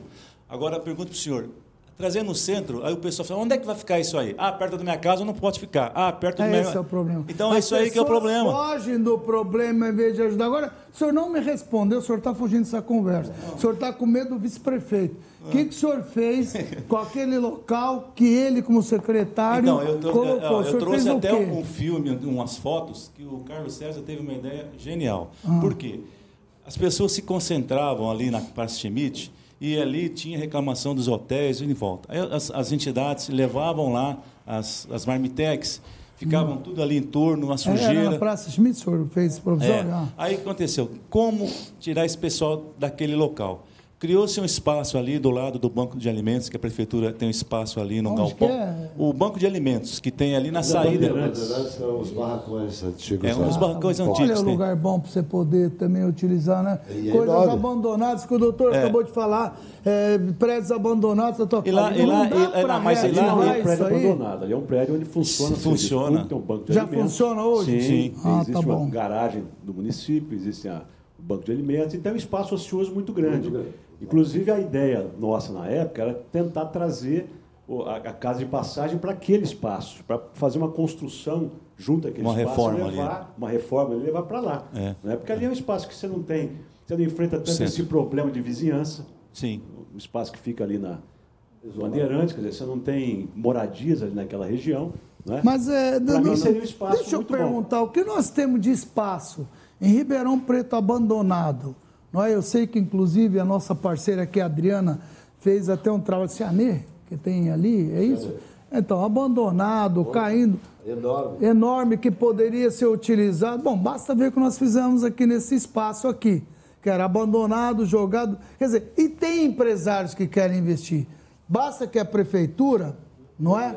é hã? Oriente, né? Não, não é Oriente. Que, como disse o, o Elias, as pessoas fogem, o senhor disse, tanta burocracia. Isso atrapalha até quem quer ajudar. Isso é um negócio, de repente, falar, se você ajudar aqui, tal, tal, eu te recompenso em tal coisa. Você sabe o que, que acontece? Negócio, de- de- vocês ouviram falar da história lá, da, eh, lá de Paris, quando pegou fogo Notre Dame lá, né? Exato.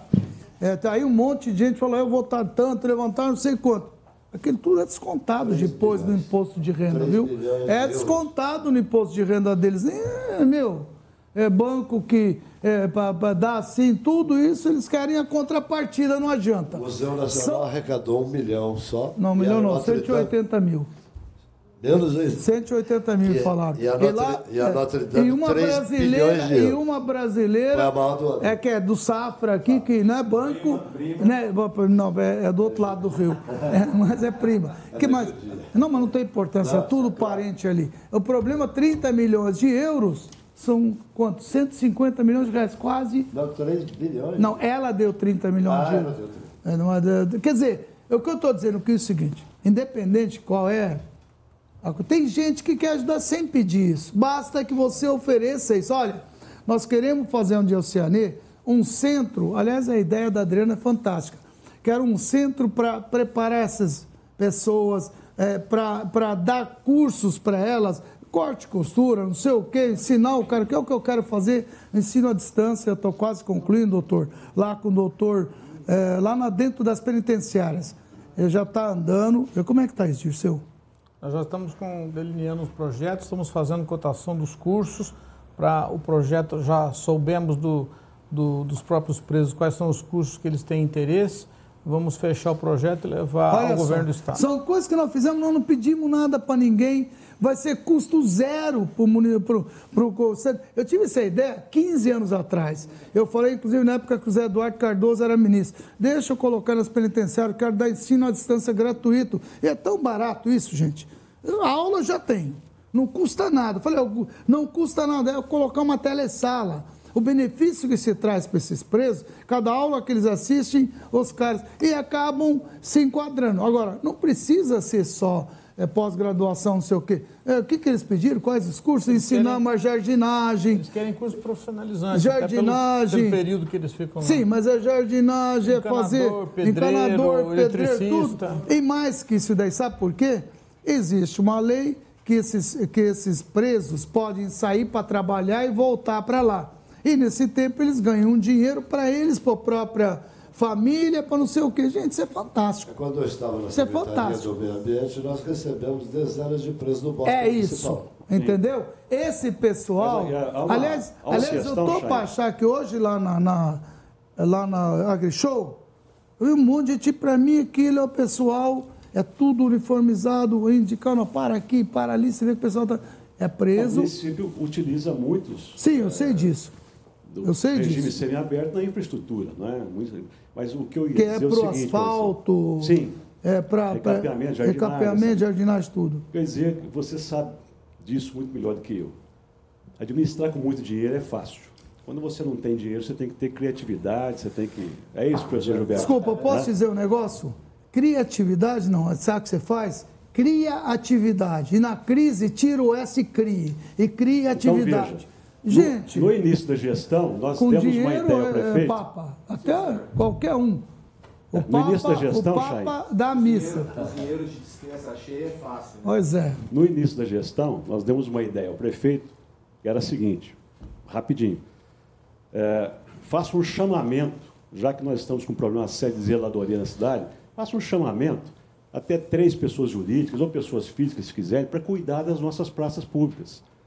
Iluminação, jardinagem, e permita a essas pessoas explorar sua marca, Mas, doutor, já botar tem lá um quiosque, Já botar lá isso. um, Eu um faço quiosque isso lá, na, venda de, de lá no cruzamento, lá, eu tenho lá, já faz uns 10 anos ou mais. Eu faço isso. Eu Então, cuido de uma praça. veja- veja se você- Qual? Na esquina da 9 de julho com Ah, a então, todo Mas mundo só veja. quer aquilo lá também. Não, Ninguém não. vai aqui é, não coisa. Então, mas viu? aí que tá. Não. Você tem que explorar as praças também. Deveria dos sabe bairros, fazer né? o quê? Faz um Eu te dou um chamamentozinho, filé mignon. que não vai aparecer. Eu te dou um filé mignon, mas pega um osso também. Porque, Ah, claro. vê só, o boi não tem só filé mignon, senão ele cai, né? Então você tem que vê. ter osso, tem que ter... Praças. Praças dos Campos Elíseos. Certamente que o pessoal do comércio dos Campos Elíseos vai se interessar. Claro. Praça da Vila Tibério. Vão se Por que interessar. o senhor não coloca E assim o diante. senhor é vice-prefeito? Hein? Por que, que o senhor já não coloca isso em ação, não apresenta? Não é Eu possível? já passei essa ideia, prefeito no início da gestão, né? Não, não houve, não houve O andamento. que, que é isso daí? É vereadores que tem que entrar com o projeto? Como é que é isso, doutor? Como eu é que, vejo que é interessante. como é, que é isso? Pode Você não pode despesa, Mas escolher. criar ideias para a administração pública, como uma Vereador, dessas. mais uma Então, vez... você não pode escolher o empresário para. Olha, é- essa é você que vai cuidar. Você não pode fazer isso porque a lei não permite. Então você tem que dar oportunidades iguais. Não, não, é, quiser. não é que nem edital e edetal. Então, É faz um edital chamamento, olha, eu permito que até um poolzinho de três pessoas jurídicas ou pessoas físicas possam explorar essa Pronto, praça tá né, lançado e vão aí, cuidar prefeito, dela. ó. né? O programa Verde Cidade já existe há 15 anos. Só que é tão burocrático que a maioria Aí das tá. empresas Mas abandona. se você faz um só, chamamento, prefeito. você acaba com essa burocracia. É. né? Prefeito, olha só. Eu tenho dois apelos. Temos aqui o vice-prefeito colocando em uma opção que, eh, que, que poderia ser olhado com carinho. Tem o nosso vereador, ex-vereador, ex-secretário também que já atuou. Pois não, vereador? Dois apelos a fazer ao prefeito. Então vamos lá. O primeiro. Olha, olha aquela câmera lá, fala para ele. primeiro tá- ele- primeiro- assiste, viu? Pode olhar para ele. A gente estava falando de lixo com o professor Elias. Vamos falar de lixo mesmo. No entorno, no entorno do pronto-socorro central é onde quase tudo isso acontece. O lixo é muito. Onde tem lixo, tem barata, rato, escorpião. Outro dia caiu um escorpião na cabeça de um paciente dentro do pronto-socorro central. Então, é um apelo que eu faço para o prefeito ali no entorno permanentemente manter limpo. O segundo é que a lei que nós criamos a duas mãos, o doutor Carlos César está aqui, Quatro, né? Quatro mãos. Ah, exato.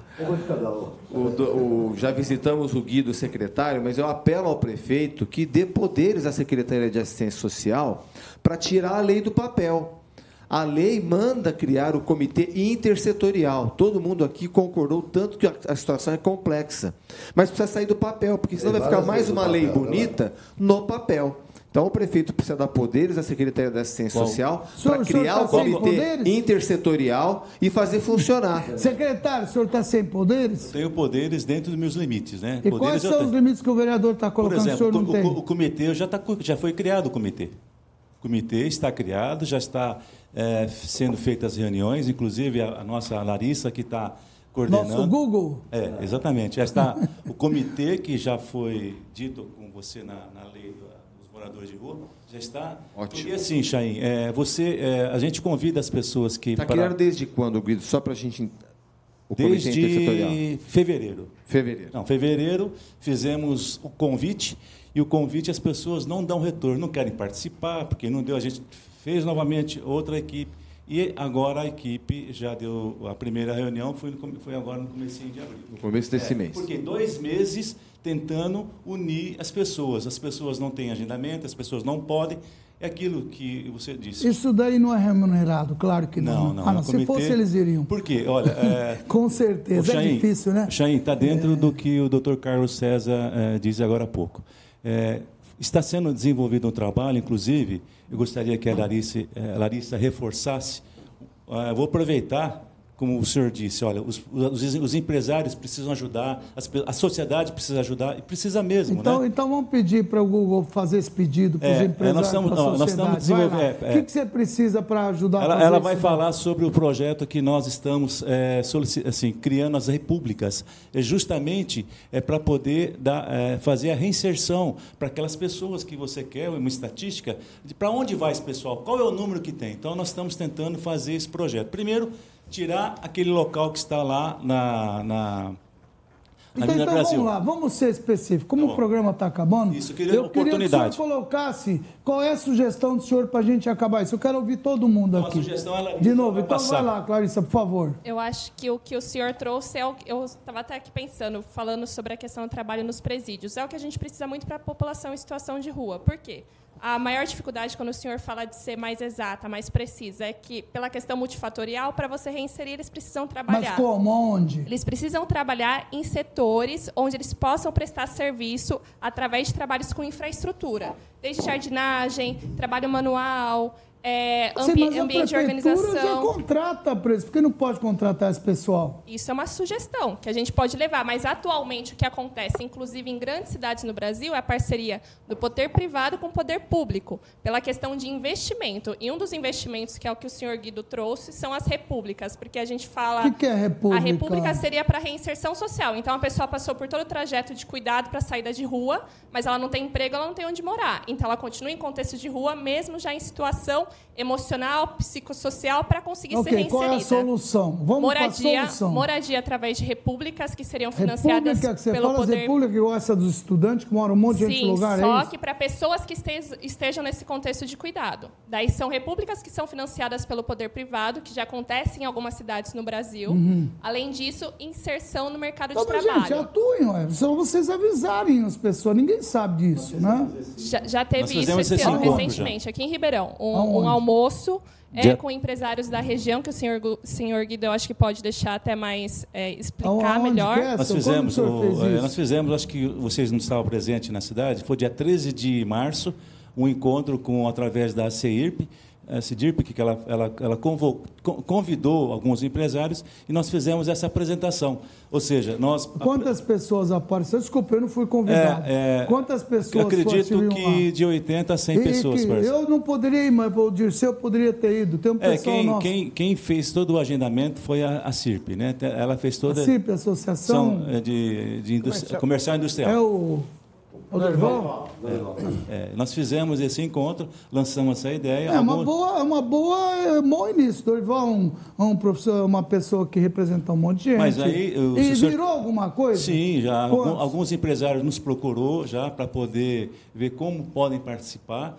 Tudo através de chamamento público. Nós estamos elaborando os, as, as, as, os, ofici os ofícios né, competentes para poder dar andamento. Então, teve alguns empresários que nos procurou. Olha, poder... olha um lugar fantástico. Quer ver? Me mostra esse esse abandonou Hotel Brasil, a imagem do prédio abandonado do Hotel Brasil. Mas aí. é tombado. Mas daí, mais mas uma razão. É, é, muito, é muito mais difícil. Quem? quem? é dono daquilo Não, lá? porque ali precisa mudanças, né? Ade, ade, adequações, né? Precisa fazer adequações. Mas que adequações? Se era hotel, olha lá, já está pronto não, não. ali, ó.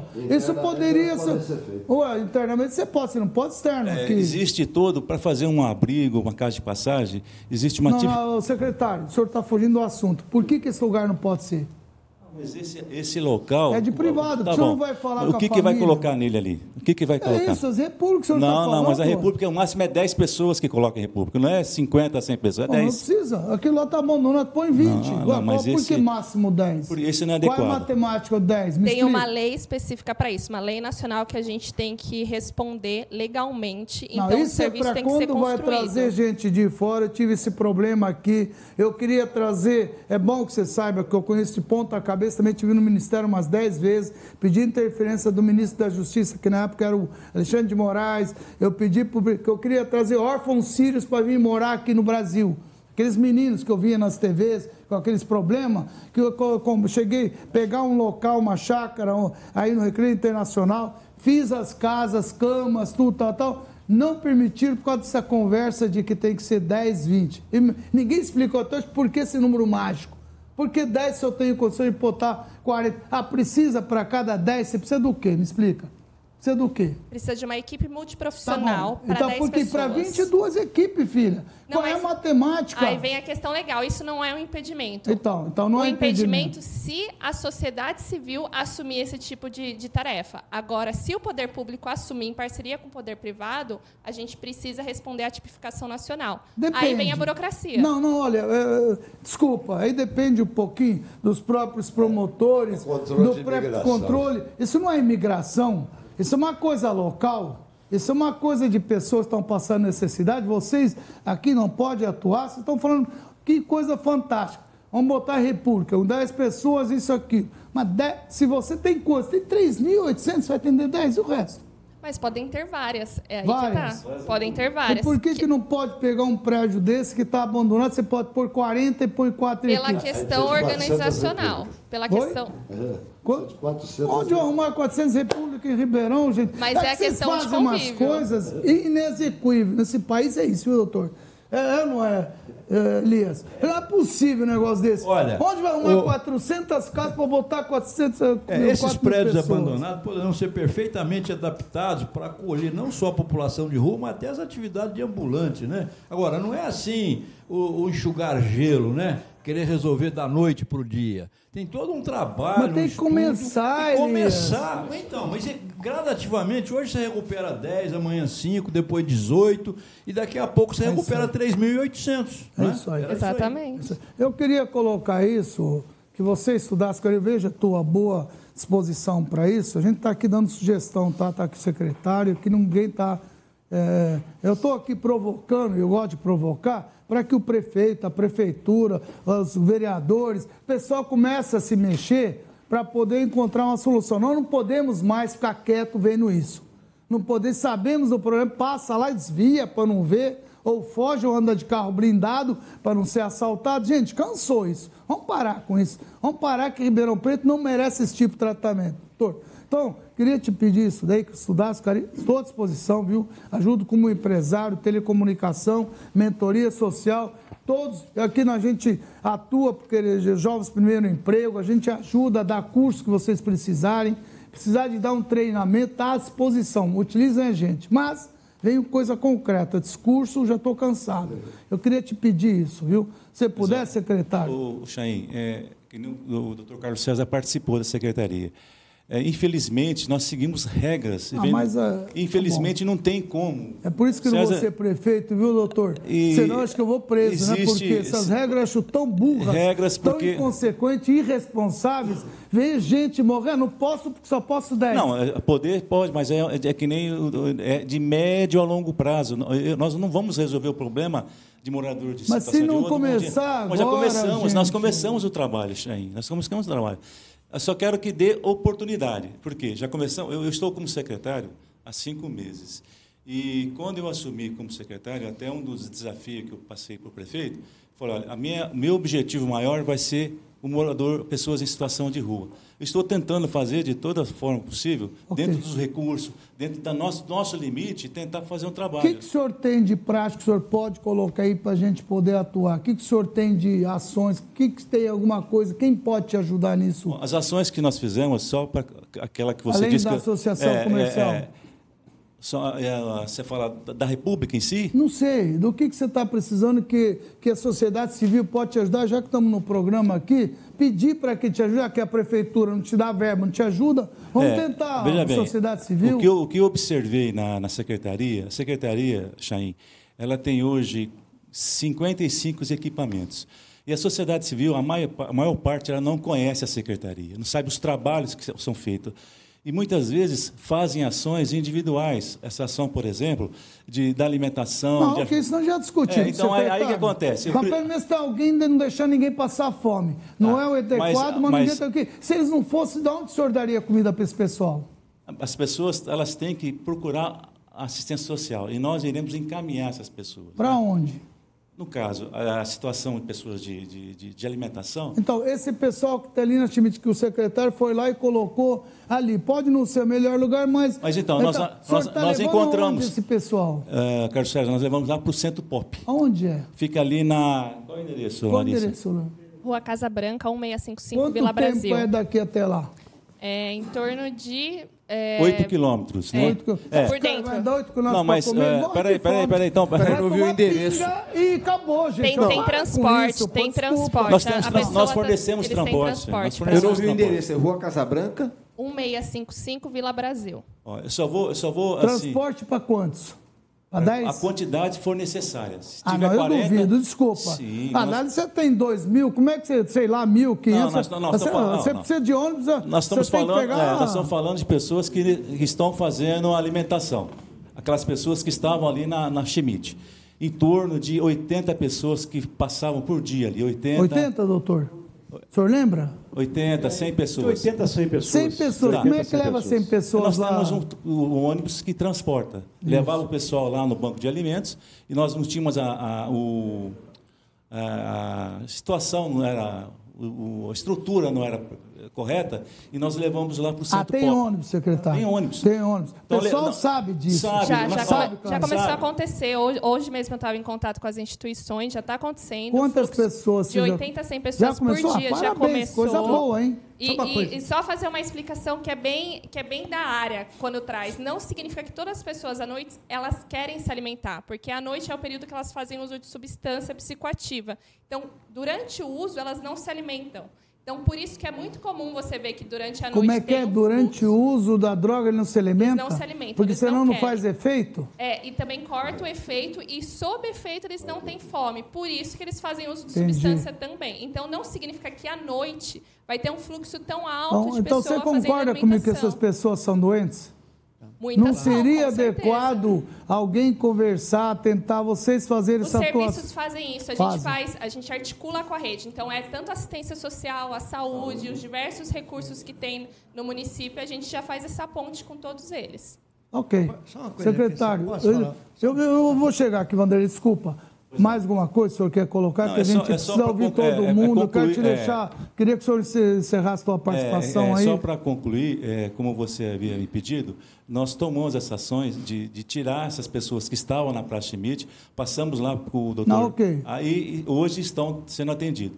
E já estamos procurando um imóvel no centro da cidade para tentar ver fazer, criar casa de, de passagem, onde nós iremos trazer... Porque essa casa de passagem tem que ter o quê? Que tamanho, secretário? Olhe na Câmara e vê se alguém pode te ajudar aí. Então, a princípio, a casa de passagem, ela vai servir para poder fazer a, o início da rede. É, ela, as pessoas que estiverem em situação de rua, ao, aqui nesse perímetro, ela, a entrada para poder direcionar para Mas para eles morarem lá não, ou só passagem, ser tratado? Poder, então onde? não pode ser então um salão, não, não precisa ser nada grande? Não, é, é, é, um, é um espaço onde vai ter é, é, dormitório, um refeitório, um ah, então não é apenas o pessoal ir lá, dormitório, dormitório, refeitório. Aí depois encaminha para o... Eu tenho um lugar bom. De novo, mostra aquele hotel lá, Hotel Brasil.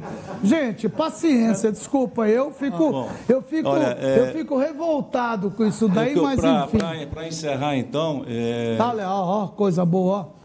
Lindo, maravilhoso. É, é, você pode ter certeza que a nossa secretaria está se empenhando. Não, eu não estou discutindo isso, eu tenho convicção pelo trabalho. Tô, desculpa até estar tá aqui, o senhor pegou. Não, mas é, o senhor pegou o, o bonde em cima, o senhor que é o representante. Sim, sim, então, mas eu, eu, eu, é, eu, faço assim, eu, eu acho. O problema é que a gente está cansado, secretário, de ver tanta coisa aí, e vai, a mesma coisa só tem piorado. Eu sei da boa intenção do senhor, já estou vendo que o senhor tem um profissional junto, tem outro profissional. Sim, a gente sim. sabe que o trabalho que o senhor está fazendo, sim. ninguém é quando a gente vê. É, Mas assim. a gente queria ajudar, a gente só quer ajudar, não quer criticar. Então o senhor conta com a gente aqui, o grupo tá, que o senhor precisar, e também do Instituto SEB e do Mentoria. Okay. O senhor tem aqui opções boas, estou colocando à disposição sem custo nenhum, viu? Okay, Zero okay. de custo, não queremos. Então, mentoria pode orientar, colocar, está à disposição. O Instituto pode dar curso para essas pessoas que o senhor precisar. É só falar o que quer, a gente coloca, viu? Tá bom, tá Isso que eu queria me colocar à disposição. É. Não é. é? é que a gente cansa de ver a mesma ladainha e não sair do lugar. Me desculpa, para cair no colo do senhor. Eu sei que o senhor está fazendo trabalho. Sim, sim. Mas nós começar. Pra, eu acho é, assim, é, para coçar é só começar, não falar outra parte. Eu acho assim, é, é um trabalho, é um trabalho de médio a longo prazo, na medida do possível, Xan, eu me comprometo com você a evolução dessa, dessa não, situação. Eu, eu agradeceria, está à tá. tua disposição. Sempre que o senhor evoluir, traga o Google. Sim, eu vou trazer a equipe. aqui Usem aqui o nosso programa de manhã com o Lincoln, com o Morandini, com o nosso jornal. Não precisa esperar o meu programa. Ok. E qualquer chamamento que o senhor precisa colocar, use os nossos veículos. Ele é gratuito. Aqui está proibido dinheiro público aqui dentro dessa Rádio TV. Não quero nenhuma verba pública. Quero me colocar à disposição do senhor. Agradeço. Tá bom? Obrigado, viu? de Desculpa aí, porque eu, hoje eu estou meio revoltado. Eu Eu, eu vou passar aqui. Obrigado, viu, vereador? Obrigado, o senhor quer eh, colocar alguma coisa? O senhor pode ajudar? Sim, apenas é, agradecer ao promotor Vanderlei esse trabalho de pegar a Vitória Régia e qualificar, cuidar da documentação, como de outras ONGs que o senhor mencionou. O doutor é, Dirceu também, porque existe é, uma, uma, uma doença no Brasil hoje de criminalizar a ONG. E nós temos exemplos aqui de várias ONGs que fazem um bom trabalho pela nossa cidade. É isso. Obrigado, Muito Chay, pela oportunidade. Desculpa, viu, a senhora quase que não falou, não houve necessidade policial hoje aqui.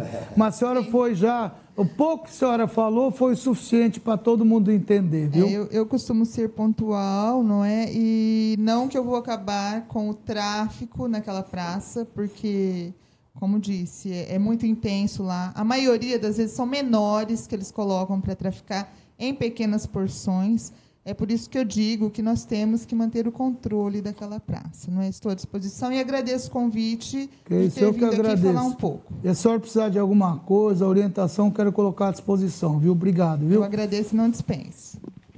Doutor Carlos César, obrigado pela tua presença. O senhor está fazendo é, falta Eu que nesse agradeço, programa, hein? Eu que agradeço. O senhor anda Eu- sumido, eu estou à sua hein? disposição. A, Tá. a nossa, a nossa produtora ali, de vez em quando, mas ela me esqueceu. Esqueceu? Tá na Deixa ela, eu vou pegar ela. Deixa ela, deixa ela. Eu- por isso que eu demito ela três vezes por programa, viu? Na sequência recontrata. Hoje né? eu tinha, é muito eu, tinha, eu tinha até esquecido. Você foi me lembrar?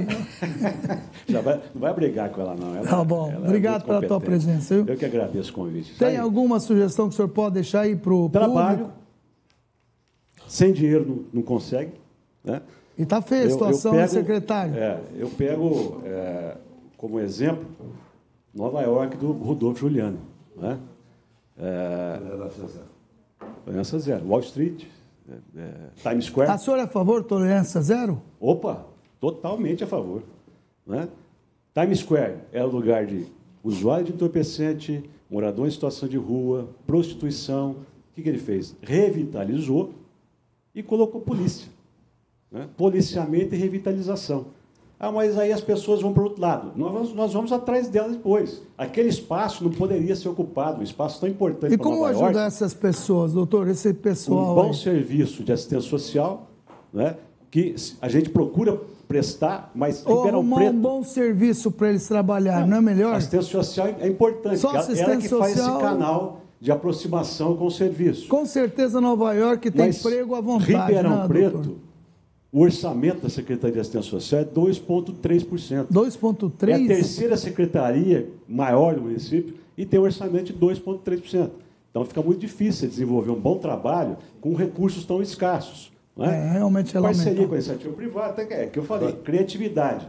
E é, é, bom atendimento de saúde. Os CAPs que nós temos hoje também em Ribeirão Preto têm dificuldade de atender essas pessoas todas. Ok. né? Tem dificuldade, muitas vezes não querem atender também. Né? Porque ó, o cara está lá é, mal cheiroso, é, mal vestido e tal, ele, sabe, o pessoal não quer botar a mão, não. Isso é a grande verdade. Um dos lugares onde mais eu ouvi essa, é, essa frasezinha pequenininha... Mas isso acontece aqui em Ribeirão? Acontece, claro Sério? acontece. Claro, é claro que acontece. Nós, quando nós reunimos a saúde, no primeiro grupo que nós fizemos com a saúde, etc. e tal, o que, o que você mais ouve quando você junta diversas secretarias, né, chama a polícia militar, chama. É o seguinte: é mais. É. É mais. Tá bom, né? doutor. Pouco que o senhor falou já foi suficiente Então, para entender. Então, obrigado. com isso, é trabalhar, né? Muito obrigado pela presença. Vanderlei, obrigado mais uma vez, viu? Eu que e agradeço. parabéns pelo trabalho que o senhor está fazendo aí. Tenho acompanhado, viu? Oh, que bom. Sou teu fã. Oh, obrigado, eu também, viu, Chay? Obrigado. E parabéns pelo seu programa Que também. isso, muito viu? obrigado. E pelo tema escolhido aí.